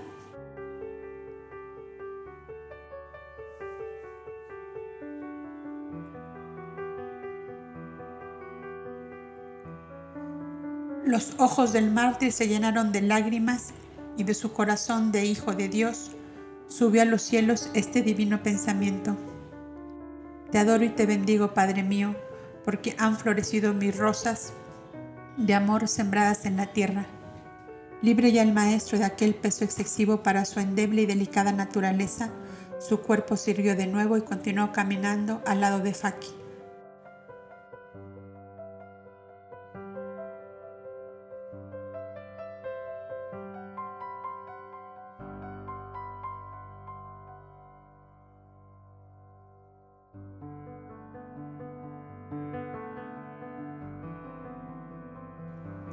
El Gólgota. Los últimos en conocer la triste noticia fueron los discípulos venidos de la lejana Galilea. La promesa de Yahshua, hecha esa misma noche a María de Magdalo, de que antes de ponerse el sol él sería libre, les mantuvo arrullados por la esperanza, hasta que llegó Nicodemus desolado, pálido como un muerto, a llevarles la dolorosa verdad. La dolorida madre del mártir, como la estatua viva de la angustia, no se movió ni para exhalar un grito en aquel terrible, terrible momento. El supremo dolor de su alma parecía paralizar todos sus movimientos. Se sentía morir junto con él y esperaba a la muerte en una quietud que espantaba. Los discípulos se volvieron contra la castellana de Magdalo para increparla duramente por el engaño que les había hecho. Tú siempre viendo visiones, le decía Juan con su voz entrecortada por los sollozos. Algún mal genio se te presentó, mujer, para engañarte y lo tomaste por el maestro, decíale Tomás ásperamente. Una tempestad de censura se levantó contra ella, que anonadada y sin comprender lo sucedido, se apoyó contra el marco de la puerta para no caer. Sentía que todo daba vueltas alrededor suyo y un temblor convulsivo estremecía su cuerpo. La dulzura de Pedro volvió en su ayuda. No habléis así sin saber lo que decís. No es justo perder del todo la esperanza. Si como dice Nicodemos, el príncipe Judá manda la guardia, me parece que no será para llevar al maestro a la muerte. ¿Qué sabemos nosotros de la forma en que él subirá a su reino? Estas palabras de Pedro calmaron, aunque levemente, la agitación de todos aquellos amigos del maestro, que número mayor de un centenar se hallaban en aquel recinto. Ahí estaba Felipe, el griego como le llamaban, y debido a su temperamento vivo y ardiente, fue uno de los primeros en reaccionar y dijo resueltamente, en vez de estar discutiendo lo que será o no será, corramos todos al pretorio de la torre y veremos por nuestros ojos lo que ocurre. Más tardaron en oír estas palabras que en salir corriendo en revuelto montón hombres, mujeres y niños. A los pocos pasos andados en la calle se encontraron con Buanarjés, que venía sin aliento corriendo a todo lo que le daban sus pies. Le llevan ya por la calle de Jope al monte de las calaveras. Dios bendito, allí mueren los criminales ajusticiados, gritó la anciana Salomé, que apoyada en su marido andaba lentamente. A Miriam, que se empeñó en acudir cerca de su hijo, aunque fuera para verlo morir, la conducían el tío Jaime y Pedro, que iban detrás de todos. Juan, Buanarjés, María de Magdalo y sus compañeras, Felipe con el huérfano Policarpo, los hijos de Ana y Gabes, Marcos y Ana de Nazaret, todos jóvenes, tomaron la delantera y corrían agrupados como bandadas de pájaros asustados por la proximidad de la tormenta. Los más ancianos, atrás, esquivando los tropiezos para no caer, lamentando sin duda la pesadez de sus miembros que les impedía la carrera, seguían a los otros con la agitación y la ansiedad pintada en el rostro. Viendo estos cuadros vivos, el divino Maestro hubiera repetido su genial pensamiento. Padre mío, te adoro y te bendigo porque han florecido mis rosas de amor sembradas en la tierra. Juan, María y Buanarjés se adelantaron por fin al grupo y pasaron como una exhalación por la puerta de Jope entre una nube de polvo que levantaban sus pies. Una atmósfera asfixiante y pesada caía como plomo sobre su fatiga y densos nubarrones negros iban cubriendo la, opalina claridad de los cielos, multitudes de gentes a las que llegaba tardía la noticia de quien era, de, de quien era uno de los ajusticiados aquella tarde. Asomaba de todas las encrucijadas de las calles y llegaba por todos los caminos. Si Él ha devuelto la vida a los muertos y curado leprosos y ciegos de nacimiento, es el Mesías anunciado por los profetas. Él no puede morir, no morirá jamás, porque Jehová mandará a sus ángeles que le arranquen de sus verdugos. Todos estos comentarios hacían gritos a la multitud, corriendo hacia el monte de las calaveras, donde esperaban presenciar el más estupendo de los prodigios. Cuando el primer grupo de nuestros amigos galileos dio vuelta el recodo de un árido barrancón, cubierto de ramas secas, se les presentó como pintado sobre la negrura del cielo tormentoso el más terrible cuadro que pudieran presenciar sus ojos. Yasua, el dulce maestro, a quien, venían buscando, suspendido de un madero en cruz en la cúspide del monte, entre dos ajusticiados que debían morir con él. Juan y Bonajerez se apoyaron uno a otro para no caer de bruces sobre el polvoriento camino. María de Magdalo se estremeció toda en una violenta sacudida que casi la tiró a tierra. Señor, gritó con suprema desesperación y echó a correr nuevamente como si un vértigo de locura se hubiera apoderado de ella. Subió jadeante la montaña de la tragedia y fue a caer como un harapo al pie del madero donde iban cayendo lentamente hilos de sangre de los pies y, manos del mártir. Judá y Longinos como dos estatuas ecuestres, con la faz contraída por el dolor que presenciaban aquel cuadro imposible de describir. Las mujeres lloraban y rezaban. El pueblo se amontonaba al pie del monte como una marea humana que tenía rumores de olas embravecidas, como trazos formidables de luz los relámpagos iluminaban a intervalos la negrura de la tormenta que tronaba con loca furia encima de millares de cabezas humanas atormentadas por mil diversos pensamientos.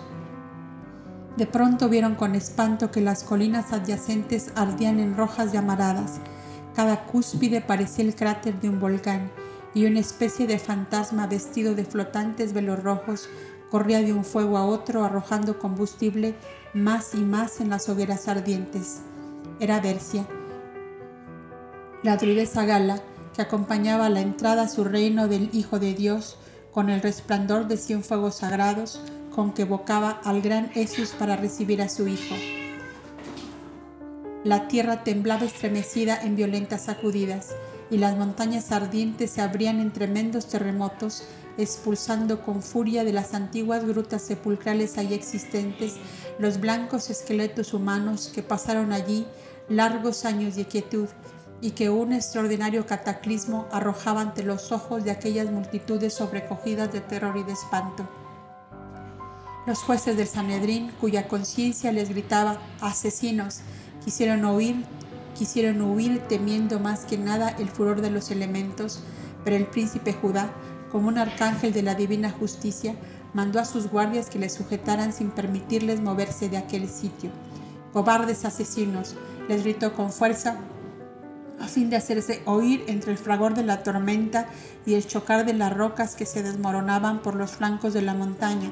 Cobardes asesinos, quietos ahí, para que caiga como una eterna maldición sobre vosotros el último aliento del Hijo de Dios que habéis asesinado.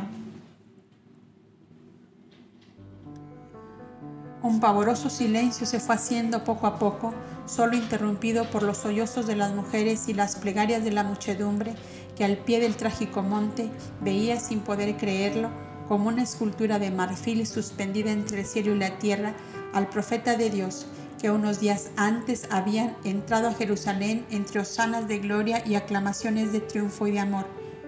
En la agitación suprema y ansiedad en que todos estaban sumergidos como infelices náufragos en un mar tempestuoso, habían olvidado por completo a los fieles ancianos que acompañaron al Verbo de Dios desde la cuna.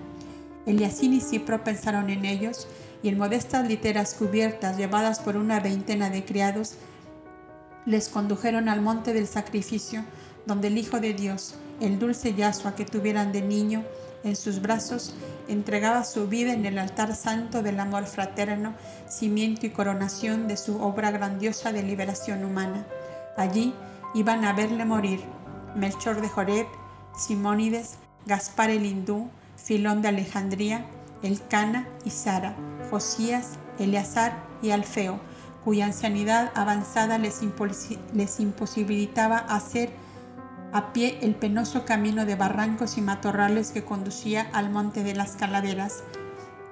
Los cuatro amigos doctores habían corrido como enloquecidos buscando a los miembros del Sanedrín que quedaron sin aviso del juicio que se realizaba, con la esperanza de formar mayoría y anular la sentencia de muerte dada contra el justo, aunque esto fuera a última hora, pero sufrieron la decepción de la cobardía en casi todos ellos, que mirando más la propia conveniencia que la vida del prójimo, no tuvieron el valor de ponerse frente al pontífice Caifás ni a los jueces, doctores y sacerdotes que habían condenado al profeta de Dios. Nosotros no le hemos condenado, contestaban cobardemente, allá ellos con su muerte. Pero vuestra cobardía os hace cómplices del delito, les dijo José de Arimatea. Al negaros a intervenir, añadió Nicodemus, dejáis el campo libre para que el crimen sea consumado. Levantaré contra vosotros, gritó fuera de sí Gamaliel, a toda la juventud del gran colegio, que os arrojarán en las aulas las tablillas a la cabeza y os gritarán, no queremos verdugos ni asesinos para maestros. Estos cuatro llegaron a la montaña de la tragedia cuando el mártir llevaba ya una hora suspendido en la cruz. Tanto ellos como la triste procesión de los ancianos se vieron en grandes dificultades para llegar al pie de la montaña debido a los enormes trozos de rocas y de tierra que el terremoto había arrojado sobre todos los senderos que conducían a ella. Era la madre del mártir, el imán que atraía a todos sus amigos y discípulos, y la dulce mujer sentada sobre una roca, con la mirada fija en su hijo, parecía no darse cuenta de que era el centro de toda la piedad y de todo el amor de los que amaron al Cristo por encima de todas las cosas. La humana personalidad del mártir se agotaba visiblemente con la pérdida de sangre y la pesadez de la atmósfera ardiente como una llama. Los ojos de sus discípulos, amigos y familiares lo abrazaban con sus miradas llenas de ansiedad y desesperación, esperando en vano que a una palabra suya se abrieran los cielos y legiones de arcángeles justicieros bajaran como enjambre de pájaros luminosos para arrancar al ungido de su patíbulo infame.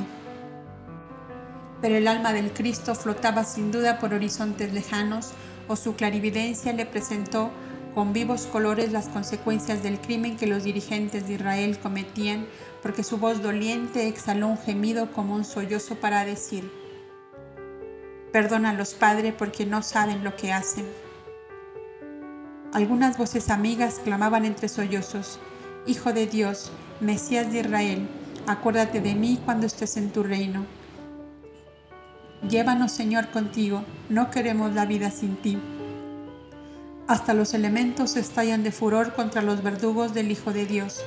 Pero estas y otras frases, al igual que las plegarias y los llantos, se perdían entre el estampido de los truenos, el chocar de las piedras que saltaban a gran distancia, el crepitar de las ramas que los fuegos sagrados de Bercia iban reduciendo a cenizas, un jinete de turbante y manto blanco que el viento agitaba como alas que volasen desesperadamente, se apeó al pie de la montaña y fue a caer de rodillas en lo alto del esplanado donde habían levantado los cadalzos.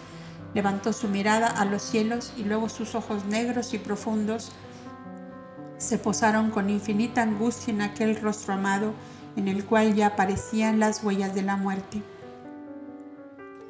Era el Shifilderín que acababa de llegar de Jericó, a donde le llevaron la terrible noticia cuando se disponía a entrar con sus valientes jinetes árabes para proclamar al ungido del Señor como rey de Israel.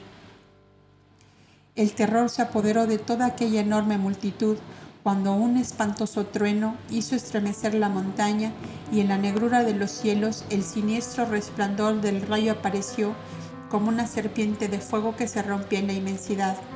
Los que estaban más próximos al divino mártir lo oyeron decir, Padre mío, recibe mi espíritu, todo fue consumado.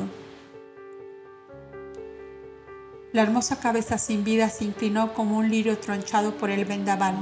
Recién entonces Judá, Faki, Hilderín, Simónides, sus discípulos, amigos y pueblos comprendieron que ya no tenían nada que esperar.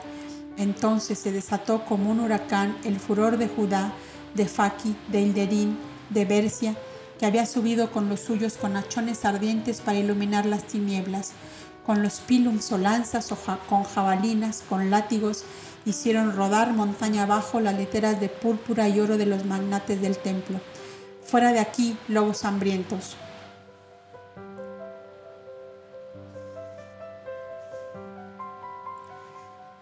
Atrás, vampiros, mercaderes del templo, antes que haga aquí una carnicería con todos vosotros.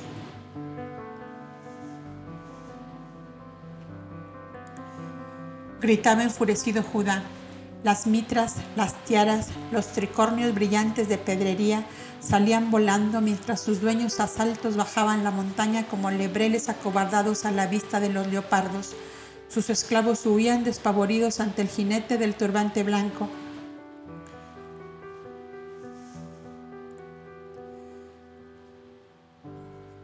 y el centurión del caballo retinto que no daban tregua a los que poco a poco antes vociferaban con burlas soeces y salvajes gritos.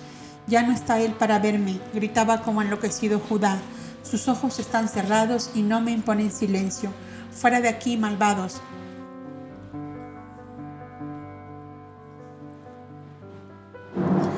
Ahora soy yo la justicia de Dios para acabar con todos vosotros. Versia, la druidesa Gala, había hecho un imponente fuego sagrado al pie de la montaña trágica, con las literas púrpuras, con las literas y púrpuras sacerdotales y las zarzas secas de los barrancos. ¿No era aquel árido peñasco un altar en que había sido inmolado el hombre luz, el hijo del gran Jesús? El pueblo se desbandaba a todo correr, presa de horrible pánico, y la policía montada iba a retirarse también. Cuando solo quedaban en el recinto de la tragedia los familiares, discípulos y amigos, Judá se quitó el casco, coraza y cota de mallas y los entregó a Longinos diciéndole, dirás al gobernador que he terminado mi papel de militar.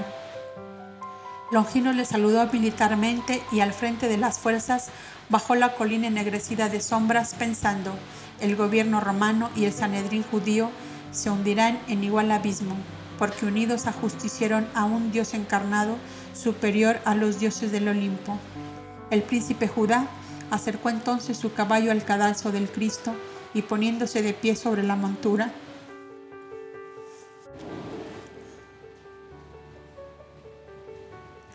unió su cabeza trastornada con aquella otra cabeza ya sin vida y rompió a llorar.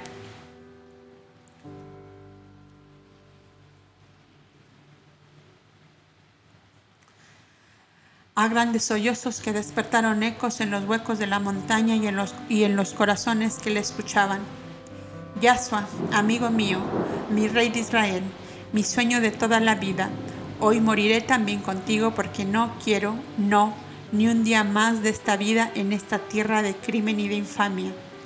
Faki vio brillar en su diestra un pequeño puñal y de un salto subió al caballo y le tomó fuertemente la muñeca mientras le decía, Judá, amigo mío, ¿no sabes que el Hijo de Dios no ha muerto ni puede morir jamás? Ahora más que nunca debemos vivir por Él y para Él, para que su nombre se esparza como reguero de estrellas sobre toda la tierra. Un temblor nervioso se apoderó de Judá, que sintiendo que todas sus fuerzas le abandonaban, se dejó caer en los brazos de Faki y unos momentos después, el noble y valiente príncipe Judá se hallaba tendido sobre una manta al pie del patíbulo en que había muerto su rey de Israel. La violenta crisis le produjo un pesado letargo. Pequeños bultos sombríos se veían aquí y allá, y entre aquellas tinieblas ni aun los amigos se reconocían. La dolorida madre, apoyada en su hermano Jaime, se había acercado hasta la cruz en que estaba muerto su amor, y sus manos heladas buscaron a tientas los pies heridos y húmedos de sangre de aquel Hijo Santo, por el cual tanto y tanto había padecido durante toda su vida. En este acercamiento la infeliz madre percibió un objeto que no se movía, al mismo pie del madero. En sus pies sentía el calor de ese otro cuerpo que solo parecía un pequeño bulto en la oscuridad. Era María de Magdalo, que abrazada al madero desde que llegó, estaba con su cabellera empapada en sangre y sumida en un atolondramiento muy semejante a la demencia. Nebai era otro vuelto en las tinieblas, abrazada con sus dos hijitos.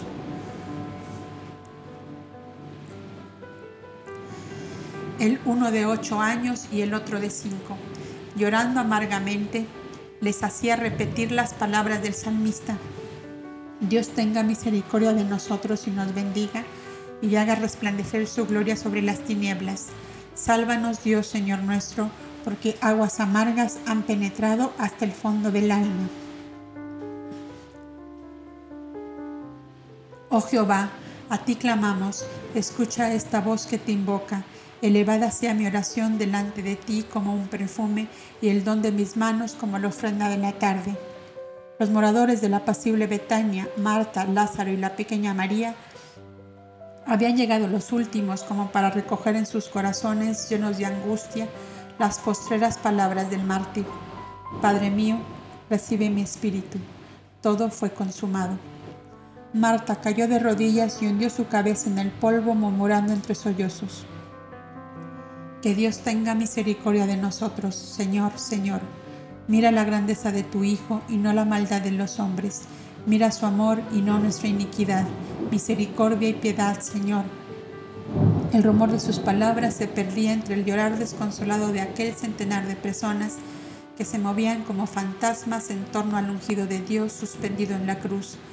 Lázaro se quedó quieto y mudo, como una estatua, a pocos pasos del cadalso del gran amigo que había curado sus dolores morales y físicos y cuyo acercamiento fue para él como el comienzo de una vida nueva. La pequeña María, tímida y medrosa, acercándose lentamente hacia el grupo, hacia el grupo central que lloraba al pie de la cruz, y cuando a la luz temblorosa del fuego sagrado de Bercia reconoció en aquella faz lívida el dulce rostro del Maestro, exhaló un gemido de agonía y cayó sin sentido sobre el regazo de Verónica, que sentada en el duro suelo rezaba y lloraba. La pobre niña no volvió en sí hasta algunas horas después. José de Arimatea y Nicodemos habían vuelto a la ciudad a pedir al gobernador el permiso necesario para bajar al maestro del madero y darle sepultura esa misma noche en vista de que al siguiente día no permitía la ley ese trabajo. Obtenido el permiso, los hombres más jóvenes y fuertes procedieron a descender a aquel amado cuerpo de tantas que tantas fatigas había sufrido por consolar a sus semejantes. Melchor y Gaspar, previendo aquel momento, habían traído en su litera las vendas y lienzos de lino exigidos para la inhumación. Con los asientos de las literas en que fueron conducidos los ancianos, se formó un estrado cubierto con un blanco lienzo y ahí depositaron a Yasua muerto. Miriam, su madre, puesta de rodillas, pudo por fin abrazarse a la amada cabeza de su hijo y besar sus ojos cerrados, su frente, su boca, sus mejillas, como si con el calor de sus besos quisiera inyectarle de nuevo la vida.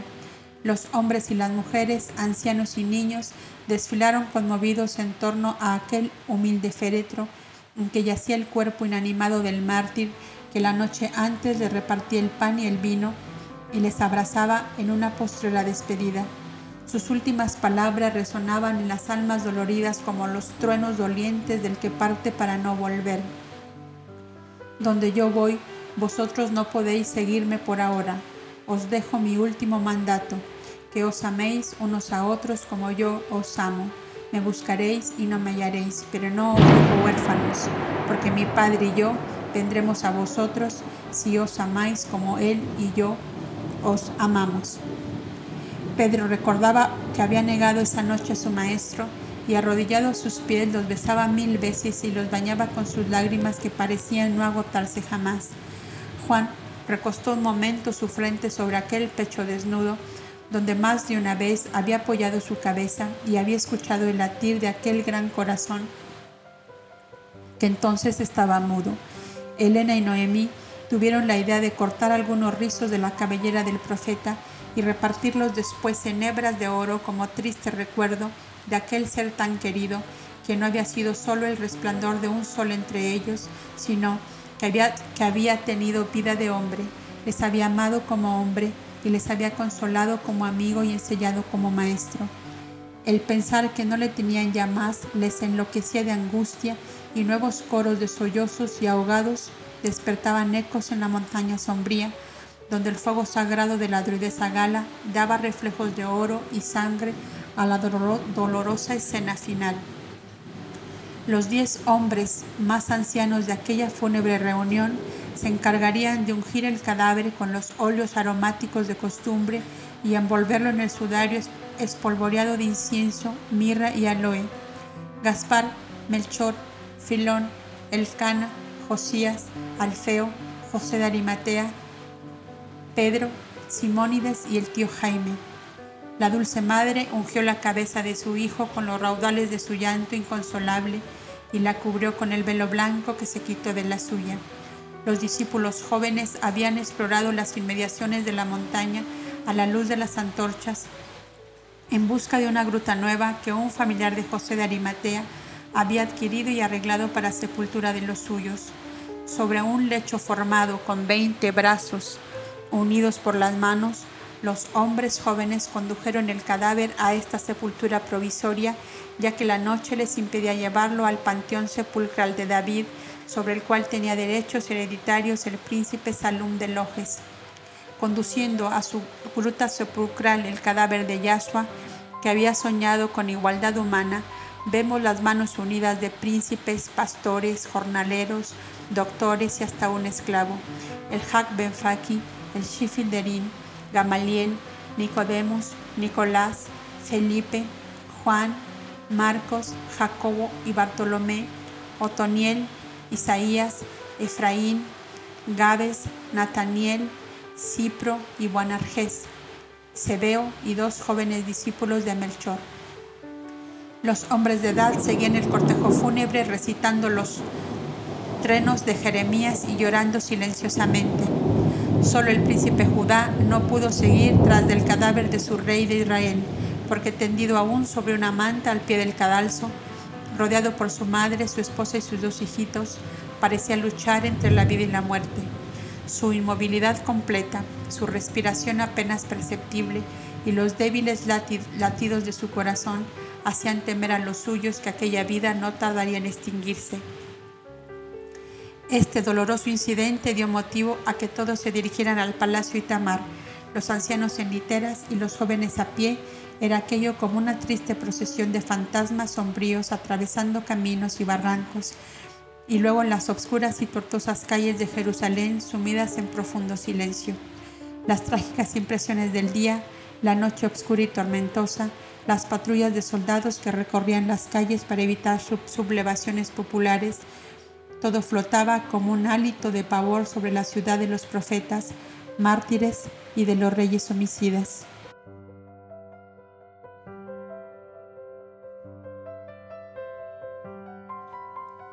De la sombra a la luz. Hemos llegado, lector amigo, al cuadro final de esta colección de esbozos de lo que fue el grandioso poema de la vida del ungido de Dios la personalidad humana de Yahshua de Nazaret.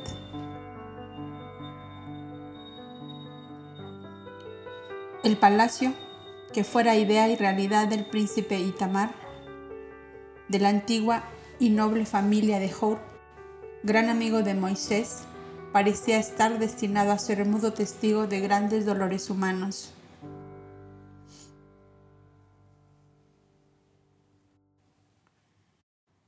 Ideado y construido para nido plácido y tibio de un primer amor, pleno de fe y esperanza, debió presenciar los desgarramientos profundos de sus dueños cuando la tragedia que deshizo a la familia de Itamar durante diez años largos y terribles.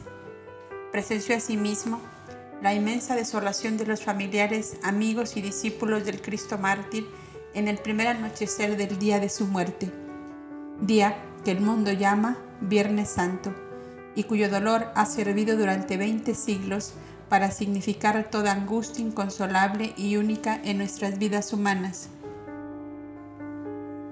Esto parece un Viernes Santo, se dice, cuando un desconsuelo inmenso llena nuestra morada de silencio y de sombras. El gravísimo estado físico del jefe de la familia añadía otra nota más de amargura a la copa que ya rebosaba en todos los corazones los médicos habían diagnosticado una congestión cerebral de la que no tenían ninguna esperanza de salvarle. El desolado grupo de los amantes del Cristo, del hombre genial que acababa de desaparecer, veían en el príncipe Judá el hombre fuerte, el roble gigantesco que podía ofrecer amparo a todos en ausencia del Maestro para el caso de persecuciones que no podían tardar dado el odio satánico de los príncipes y doctores del templo contra el justo asesinado por ellos, su vinculación hereditaria con los grandes hombres del gobierno romano en su calidad de hijo adoptivo del victorioso, del victorioso Dumbiro Quintus Arrius, que había librado al imperio de la plaga de los piratas, dueños de los mares, le daba un poderoso ascendiente en las esferas gubernativas de los países civilizados. ¿Quién, si no él, podía protegerles de las furias del Sanedrín judío? La noche del viernes y todo el sábado siguiente fue de angustiosa espera para el dolorido conjunto de los amantes de Yasua. El Hag Ben Faki les animaba diciéndoles, La patria Tuareg es inmensa como el Sahara impenetrable, y mi padre es ahí uno de los consejeros de la reina Selene. Os llevaré pues a mi país y en el vuestro os veis perseguidos. Gaspar, príncipe de Srinagar, y señor de dominios en, Bombay, ofrecía albergar a cuantos quisieran huir de la nación desventurada que fue ingrata a los dones de Dios. Melchor, con sus grandes escuelas en la península del Sinaí, el monte Joreb, el monte Jor y Cades, y Cades Bernea, hacía iguales ofrecimientos.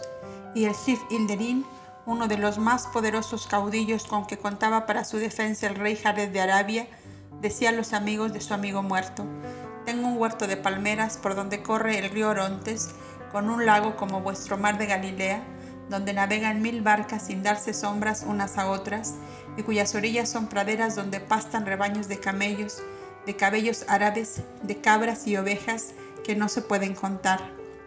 Tras de los montes Jebel y en la espesura de los montes Basán, tengo viviendas de rocas defendidas por miles de lanceros y donde pueden vivir cómodamente varios centenares de familias, ¿No ha dicho el Mesías, nuestro Rey, que nos amemos unos a otros como Él mismo nos ha amado?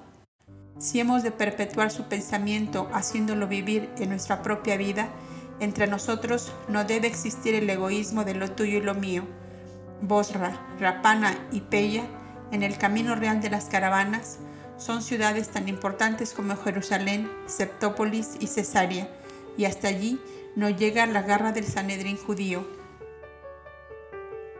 Todas estas voces amigas, plenas de afecto y de sinceridad, solo conseguían abrir más la herida profunda que todos sentían en el fondo de su alma. Razón tenía nuestro maestro, dijo Pedro, después de un largo silencio. Muerto el pastor, se dispersarán las ovejas. Derrumbada la torre en que anidaban las golondrinas, volarán hacia todos los puntos de la tierra. Era el imán, era el imán que a todos nos atraía era la cadena de oro que nos ataba unos a otros. Era el árbol que nos daba sombra. Con él lo teníamos todo y sin él no tenemos nada, sino nuestro dolor y nuestra desesperación. Todas estas frases iban saliendo como gritos del alma herida de muerte de aquel grupo de seres que en la negrura de su angustia no acertaban a comprender la vida sin aquella gran luz que les había alumbrado por el corto tiempo que estuvieron a su lado. Todos esperaban con ansia la terminación del sábado para prestar al gran amigo ausente el postrer servicio en extremo doloroso, por cierto, pero del que no podían eximirse sin creerse culpables, el traslado del cadáver a su sepultura definitiva en el panteón sepulcral de David que se hallaba fuera de las murallas en el campo de Betlem. Realizado esto, dispondrían de sus personas y de sus vidas como a cada cual le pareciera mejor Miriam, la incomparable madre del mártir, recostada en un diván, se había sumido en un profundo silencio. Todos pensaban en servirle de protección y de amparo en su inmensa soledad, aún rodeada de tantos seres amigos que le amaban tiernamente, pero nadie se atrevía a hacerle ofrecimiento alguno, porque sería recordarle más aún que el gran hijo ya no estaba a su lado. El sábado a la noche, las mujeres jóvenes se dieron cita para ir al amanecer del domingo a la sepultura del maestro, llevando un féretro de madera de sándalo con incrustaciones de plata, dentro del cual colocarían el cuerpo para trasladarle al panteón sepulcral de David, que quedaba a un estadio más o menos del lugar en que se hallaba. El viernes a última hora se había contratado el féretro para el domingo al amanecer, pero antes de acercarse al sepulcro, vieron por allí que por ahí no andaba nadie, por lo cual comprendieron que el mercader que lo vendió se había retrasado. Las dos compañeras de María con Boanargés y Juan volvieron a la ciudad para hacer la reclamación conveniente. La castellana de Magdalo, viéndose sola, subió de nuevo a la colina del Gólgota o Calvario y contempló con infinita amargura el patíbulo del maestro aún tendido en tierra, con las huellas de su sangre donde estuvieron sus manos y sus pies. Su llanto corrió sobre aquel madero ensangrentado y parecióle mayor entonces que antes la inmensa desgracia que había caído sobre todos los que amaron al Cristo. Los dos ajusticiados juntamente con él aún pendían de las cruces y uno de ellos se estremecía en los últimos espasmos de la agonía. Sin familia y sin amigos, antes de salir el sol, debían ser arrojados a la fosa común en el muladar. El maestro, pensó María, habría tenido piedad aún de esos míseros despojos de dos criminales, y yo debo tenerla también. Antes de bajar de la colina trágica, besó por última vez la sangre seca en el madero y buscó los clavos con que el mártir estuvo suspendido en él, pero no los encontró. Seguramente, dijo, algunos de los íntimos los ha recogido, y se dirigió hacia el sepulcro que dictaba solo unos 200, que distaba solo unos 200 metros, pero cuya entrada quedaba confundida entre los barrancos y matas de espinos, que era lo único que crecía en aquel árido lugar. Grande fue su sorpresa cuando vio removida la piedra que cerraba la entrada a la gruta y que la sepultura misma estaba destapada y la losa caía caída hacia un lado. Se asomó a mirar al fondo y vio el sudario y el velo en que le envolvieron la cabeza. Le han llevado al panteón de David antes de lo que habíamos pensado, dijo. Aún no ha aparecido el sol. ¿Cómo es que madrugaron tanto? Y se sentó sobre una piedra a la entrada de la gruta llorando silenciosamente mientras miraba la preciosa ánfora de alabastro llena de aceite de nardos que había llevado para derramarlo sobre el cadáver del Señor al colocarlo en el féretro. Sintió de pronto un leve ruido de los arbustos y hierbas secas y volvió la cabeza. A través de sus lágrimas vio el bulto de un hombre. Si tú, le has visto sacar de aquí o le has llevado, dime dónde lo han puesto para que vaya yo a ungir su cadáver, le dijo. María, dijo una voz. Era la del maestro que la llamaba por su nombre. Maestro, gritó ella, arrojándose a sus pies que iba a besar. No puedes tocarme, dijo la visión, porque mi carne ya no es más. Vuelve con los míos y diles lo que has visto y oído. Yo iré en medio de todos, porque ninguna fuerza de la tierra ni del aire puede ya retenerme. La paz sea contigo. La visión había desaparecido, y María, con el rostro en tierra, besaba y lloraba sobre el trozo de roca en que él estuvo parado. María, loca de alegría como lo había estado de angustia, echó a correr hacia la ciudad antes de llegar a la puerta de Jope, encontró a sus compañeras con los hombres que traían el féretro. No está más en el sepulcro, les dijo, es inútil que vayáis allí. Y bajando la voz, dijo a sus compañeras,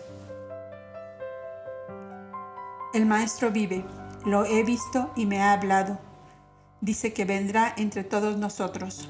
Pronto, pronto, corramos a nuestra morada, avisad a los demás, no sea que él llegue allá y no nos encuentre. Sus compañeras le seguían creyendo que se había vuelto loca.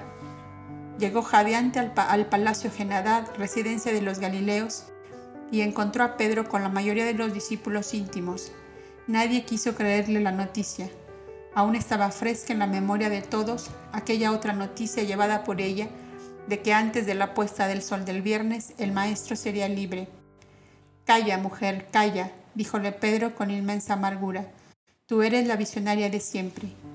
José de Arimatea y sus amigos le habrán llevado al sepulcro de David sin tenernos en cuenta a nosotros que tanto deseábamos darle esta última prueba de nuestro afecto. Y cubriéndose el rostro con su manto comenzó a llorar con gran desconsuelo. María, sentada en el pavimento, lloraba también, creyendo ella misma ser víctima de una ilusión de su amor. Los discípulos más jóvenes ya se levantaban para correr al sepulcro a cerciorarse de la realidad, cuando el cenáculo, sumido aún en el claro oscuro del amanecer, se inundó de luz y la clara y dulce voz del Maestro se hizo oír de todos ellos. La paz sea con vosotros. ¿Por qué habéis dudado? ¿No os dije que entraba en la gloria de mi reino, que me haría dueño de todos los poderes en los cielos, en la tierra y en los abismos? El sepulcro no puede retener a los que ha glorificado el amor. Preparaos para volver a Galilea, que es más propicia para recibir allí los dones de Dios. Y su transparente y sutil personalidad se deslizó ante todos y cada uno de los que estaban presentes, los cuales, mudos de estupor, no sabían si estaban en el mundo de los vivos o eran víctimas de una fantástica quimera.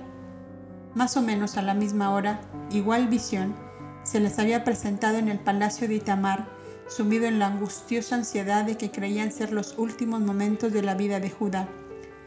La misma Miriam, llena de piedad por el dolor de la familia, se había dejado conducir a la alcoba del moribundo, donde se hallaban los ancianos Melchor, Gaspar, Filón y Simónides, con el Hag Ben Faki y el Shif Inderim. Nebai, arrodillada ante el lecho, sollozaba sobre la inmóvil cabeza de Judá, que respiraba fatigosamente. A los pies lloraban su madre y Tirsa, su hermana. La alcoba del moribundo se había inundado de claridad y la frase habitual del maestro había caído sobre todas las almas como una música divina. La paz sea con vosotros. Todos corrieron hacia el lecho de Judá, encima del cual flotaba la visión amada como la luz rosada del amanecer. Más que me amasteis, vosotros, os he amado yo desde inmensas edades. ¿Por qué languidece vuestra fe y se marchita vuestra esperanza, como si en el sepulcro terminase la carrera eterna del Espíritu? Levantad vuestros corazones al que es eterno dador de toda vida y recordad mis palabras vuelvo a mi Padre de donde salí, pero no os dejo huérfanos ni solos en este mundo. Madre, amigos, hermanos, bendecid a Dios todos los momentos de vuestra vida y que ningún dolor os haga olvidar mis promesas eternas y mi amor más fuerte que la muerte. Judá se incorporó de pronto sobre el lecho y tendiendo sus brazos a la visión amada le dijo, Yahshua, vienes a llevarme contigo a tu reino, mi rey de Israel. Aún no es llegada la hora de tu libertad. Vive, Judá, amigo mío, y serás el brazo fuerte que proteja a mis primeros sembradores de la fraternidad humana. La visión se esfumó tan sutilmente como había parecido, por más que todas las miradas hubieran querido retenerla estampada en la retina, igual que en el fondo del alma. Los ancianos y las mujeres recitaban llorando el salmo de, de aleluya, símbolo bellísimo de las más puras alegrías del alma prosternada ante la grandeza divina.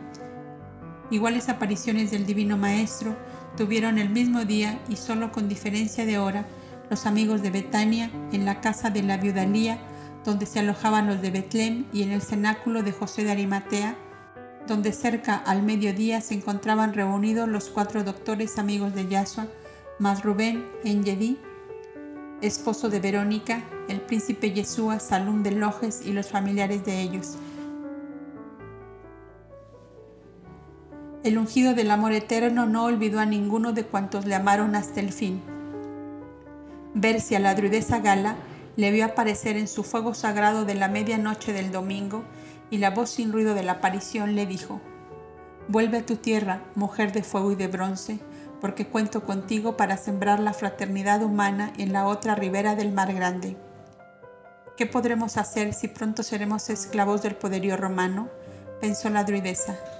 Y la aparición le respondió, los poderosos de la tierra esclavizan los cuerpos, pero no la idea, emanación del espíritu. Piensa, piensa con mi pensamiento, mujer, y obra con tu voluntad unida a la mía.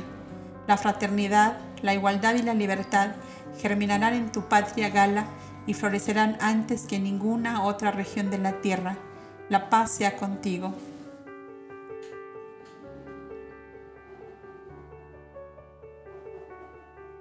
Un inmenso júbilo llenaba todos los corazones y la personalidad augusta del Maestro se agigantaba en la conciencia de todos que ya no podían dudar de que habían tenido por breves años entre ellos al Verbo de Dios encarnado, al Mesías anunciado por los profetas. Habían soñado, es cierto, en tenerle también como un rey sobre un trono de grandeza y poderes materiales, y ese sueño se había esfumado sin realizarse por el momento. Más, ¿qué duda podía caberles de que su reinado sería eterno sobre todas las almas que se abrieron a su idea divina del amor entre todos los hombres? Qué pobre y mezquina les pareció entonces la idea de la muerte, a la cual tanto terror y espanto tenían antes. Su maestro, había triunfado de la muerte y de la corrupción del sepulcro, y flotaba glorioso en los ámbitos ilimitados de lo infinito. Qué sublime grandeza era la suya, mucho más que la, que habían comprendido antes cuando le veían realizar portentos en favor de sus semejantes, cargados de pesadumbres y desesperaciones. Se comunicaron unos a otros los que habían escuchado del Divino Maestro, glorioso y triunfante, y se dispusieron a marchar hacia la amada Galilea, donde esperaban que la gloria de Dios se desbordaría sobre la tierra, acaso para transformarla, purificada en el paraíso de amor, de dicha y de luz con que todos soñaban. Eran 127 personas las que conocían el divino secreto de las apariciones radiantes del Cristo, y fue este reducido conjunto de amadores suyos que emprendió el viaje a las orillas del mar de Galilea dos días después del domingo llamado de resurrección. La idea divina parece mantenerse como velada en fanales de sutilísimas transparencias, o por lo menos de tal modo se presenta la conciencia de los seres humanos que ellos no llegan a percibirla con absoluta claridad. Y así no debe extrañarnos que aquella pequeña brigada de amadores del Cristo emprenderan el viaje a Galilea en busca suya, con las almas llenas de divino ensueño y de esperanzas inmensas como el infinito. Iban a verle nuevamente, iban a oírle, acaso a vivir una segunda etapa de vida, superior en mucho a la que habían vivido a su lado. Cómo sería esa vida no podían precisarlo por el momento. Le habían visto obrar tan estupendas maravillas y al tercer día de su muerte le veían resplandeciente como un sol, entrar y salir en los recintos cerrados, aparecer y desaparecer como una luz. ¿Cómo pues no debían esperar una vida nueva, diferente de la que habían vivido hasta entonces? Era indudable, el reino de Dios iba a ser establecido en la tierra y su maestro sería el rey inmortal y eterno con que habían soñado. La Roma poderosa y dominadora desaparecería entre las brumas de oro de su ensueño divino. El Sanedrín judío, con su intransigencia y su feroz crueldad, parecería, pareceríales una negra pesadilla de la cual habían despertado a una radiante claridad que nada ni nadie podía extinguir en adelante. Tan solo Gaspar, Melchor y Filón comprendían todo lo que aquello significaba. El triunfo del Cristo mártir era el comienzo de una era nueva era el abrir surcos interminables en la heredad que el Padre le confiara y a la cual él con los suyos debían conducir al más completo triunfo sobre la fuerza de las tinieblas. El Cristo triunfante iba a la posesión eterna de su reino. En la tierra quedaban los que le habían amado y seguido, los que habían bebido de su corazón de enviado divino la doctrina suya de la paternidad de Dios y de la hermandad humana y quedaban con el mandato expreso de llevar esa doctrina por toda la faz de la tierra, a una costa del sacrificio de los bienes de fortuna, de la, de la honra y de la vida, tal como habían visto que lo hizo su Maestro y Señor. La muerte por un ideal de liberación humana es la suprema consagración del amor, repetían como un eco de las palabras del Cristo. Melchor, Gaspar y Filón Sabían que todo aquello era el comienzo de una lucha gigantesca que duraría 20 siglos, o sea, hasta la terminación del ciclo de evolución humana del cual el avatar divino había venido a iniciar la jornada final.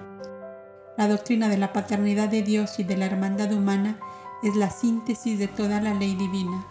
Ama a Dios sobre todas las cosas y al prójimo como a ti mismo y para hacerla triunfar entre la humanidad de la tierra sería necesario hacer tabla rasa de la prepotencia de los poderosos, de la indigna humillación de los esclavos, de la supuesta divinidad de los emperadores, de los faraones, de los brahmanes y sacerdotes de todas las religiones.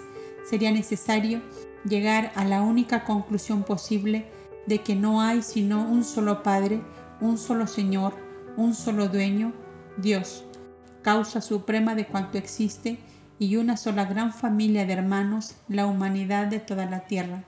Y las fronteras y los límites y la dominación de unas razas sobre otras y el placer casi infinito de llevar una corona en la cabeza y ver millares de seres doblar la rodilla en tierra en una semi-adoración al coronado, y los odios por las religiones diferentes, por las dinastías, por las posesiones de tierra, por los puertos, por las islas, por los derechos sobre el agua, el aire y hasta por los rayos del sol. Oh cielos, todo eso estaba fuera de la doctrina de la paternidad de Dios y de la hermandad humana que el Divino Maestro había traído a la tierra y la había defendido hasta morir por ella. Y toda esa lucha formidable aparecía como entre brumas de polvo y sangre a la vista de los tres ancianos maestros de divina sabiduría. Qué inmensa carga dejaba el ungido de Dios sobre los hombros de sus voluntarios colaboradores. Mas también les había dicho que no les dejaba huérfanos ni solos en este mundo, que su Padre y Él vendrían a morar en aquellos que cumplieran su ley divina de amor fraterno. Que sería una misma cosa con ellos por el amor y que donde dos o tres estuviesen reunidos en su nombre, allí estaría Él en medio de ellos. El príncipe Judá habíase incorporado de su lecho ante la presencia augusta de su divino amigo, cuya imagen radiante se esfumó como una luz entre sus brazos Faki le abrazó tiernamente diciéndole, ¿Has visto cómo el Hijo de Dios no puede morir? Es verdad, amigo mío, pero presiento que no le tenemos con nosotros para mucho tiempo, le contestó Judá. La alegría en el austero palacio de Itamar fue desbordante, como terribles habían sido las desesperaciones y las angustias recientes. El anciano Simónides levantó de nuevo su cabeza abatida por la doble tragedia de la muerte del Cristo y de la muerte, al parecer inevitable, del príncipe Judá, que era como su propio hijo. El rey de Israel había triunfado de la muerte, maravilla muy superior a los conocimientos del buen comerciante, que si era inigualable en acrecentar una fortuna encomendada a su tutela, era nulo en cuestiones metafísicas, en análisis y definiciones. El príncipe Judá había triunfado a sí mismo de la congestión cerebral que lo llevó al borde del sepulcro. ¿Qué más podía esperar en su vida larga de octogenario? Melchor, Gaspar y Filón resolvieron regresar a sus países nativos llevándose en el alma las promesas del Mesías triunfante para alumbrar con ella los últimos días que le restaban de peregrinaje sobre la tierra. Sabían que pronto estarían con él en su reino y ningún afán ni deseo ni ambición terrestre podía caber en sus corazones ebrios de luz de ese más allá cercano que casi tocaban ya con sus manos. A la luz radiante de sus lámparas encendidas por el Cristo vencedor de la muerte, comenzarían la siembra divina en Alejandría, la segunda ciudad del mundo civilizado entonces, en Cades Bernea, en el monte Jor, en el Joreb, en el Sinaí, donde aún vibraba en el aire el pensamiento y la voz de Moisés. Cuando los tres ancianos viajeros embarcaron en Gaza, los amigos de Jerusalén, Betlem y Engedi se unieron a los galileos y emprendieron con ellos el anhelado viaje a encontrar al Señor, al Maestro, en las orillas del mar de Galilea, cofre sagrado de los más bellos y queridos recuerdos. La caravana de los amantes de Yahshua se aumentó con varios de los discípulos de Johanán el profeta del Jordán, con el Shifilderín, su hijo mayor y algunos de sus jefes, los amigos de Betania y la familia del príncipe Jartá de Damasco, que habiendo presenciado la tragedia de Jerusalén, se volvía hacia el norte pasando por Galilea. Dadas las diferentes condiciones físicas de los viajeros, entre los cuales había mujeres de edad y niños menores de 12 años, el viaje se hizo en parte en dos grandes carros, cuyo aspecto exterior les asemejaba a las fuertes y cómodas carrozas de viaje de la Edad Media.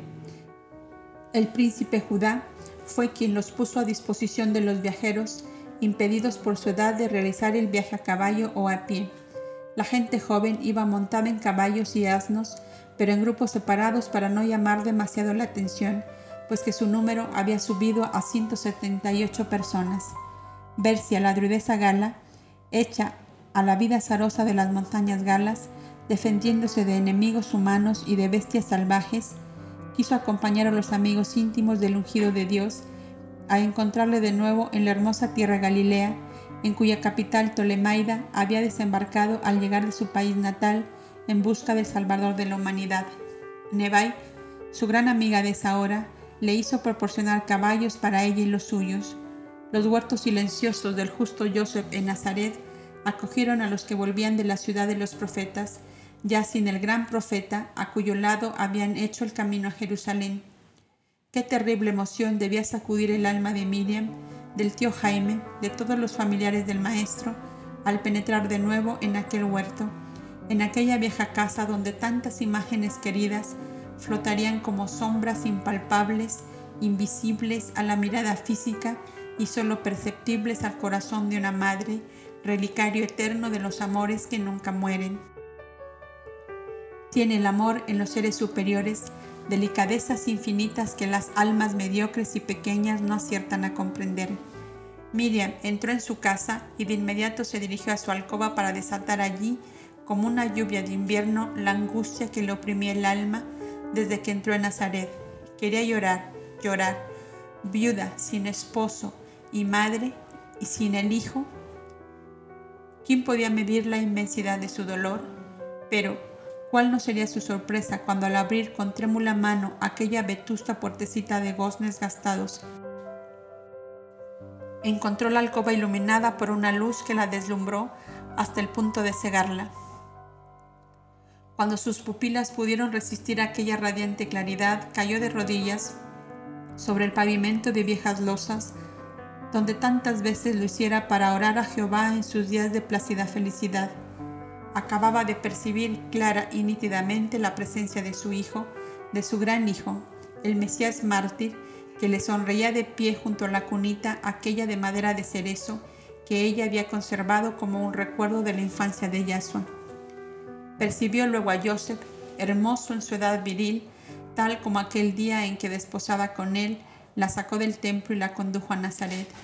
Y las dos radiantes visiones le transmitieron el mismo pensamiento. Mujer bienaventurada, no estás sola en el mundo porque el eterno amor unió nuestras vidas a la tuya, y unidos estaremos por toda la eternidad. Lo que Dios ha unido nadie puede separarlo.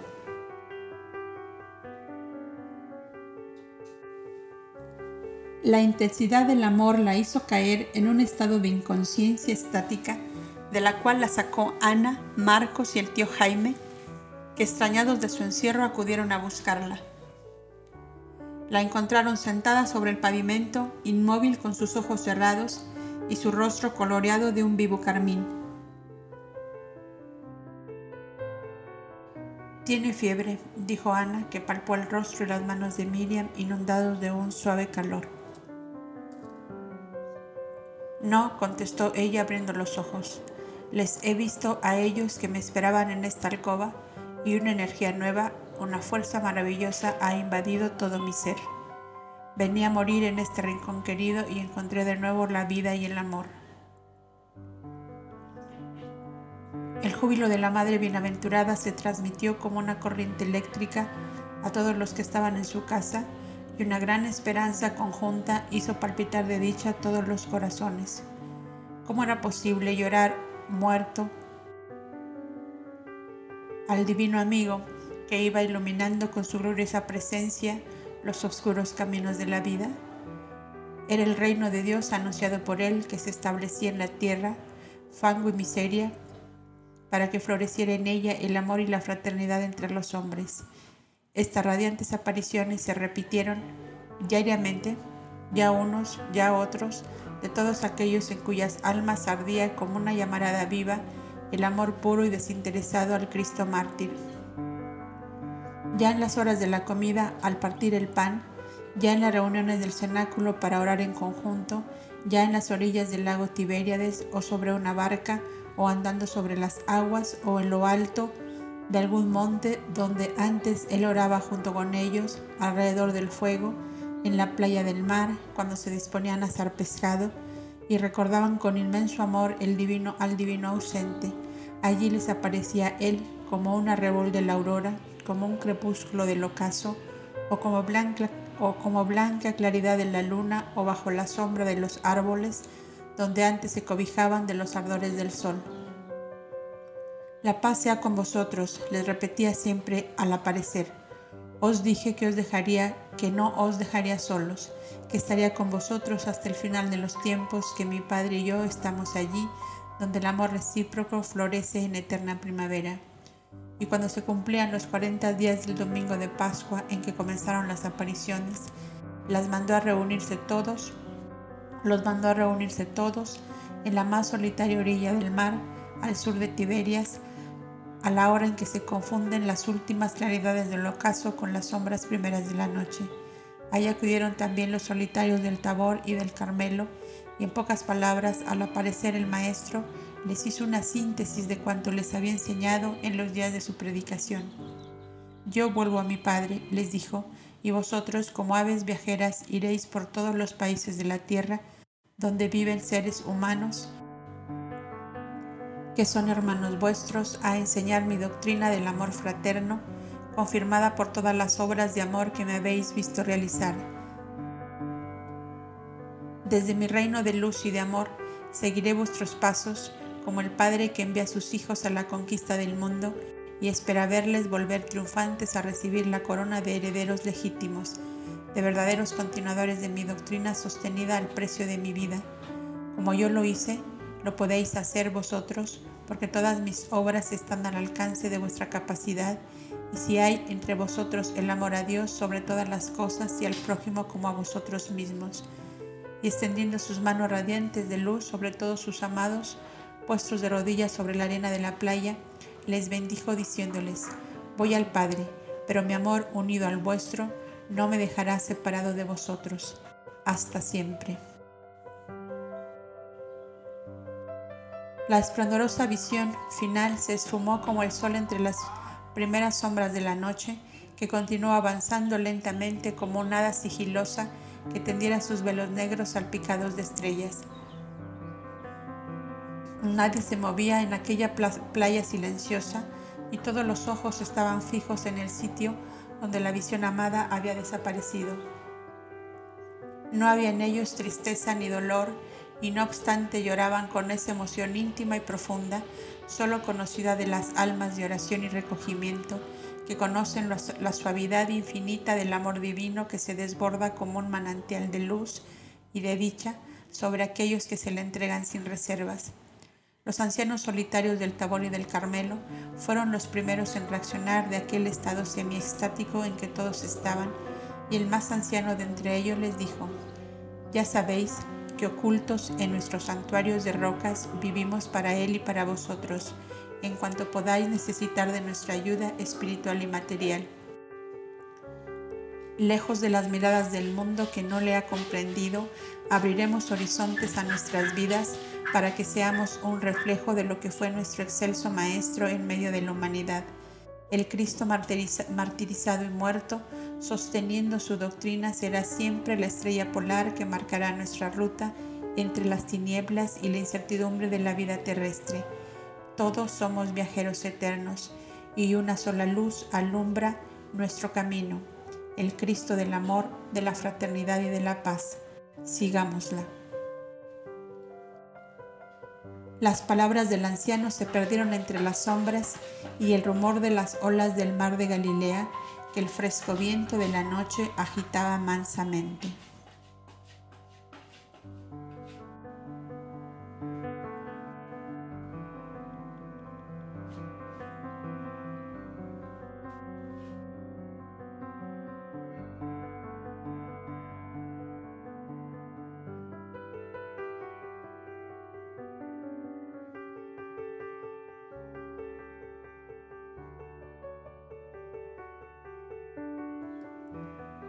Amigo mío, hemos llegado al final de esta obra maravillosa de Rosalía Luque Álvarez, Hilarión de Montenegro, Arpas Eternas, Yasua, el hombre luz.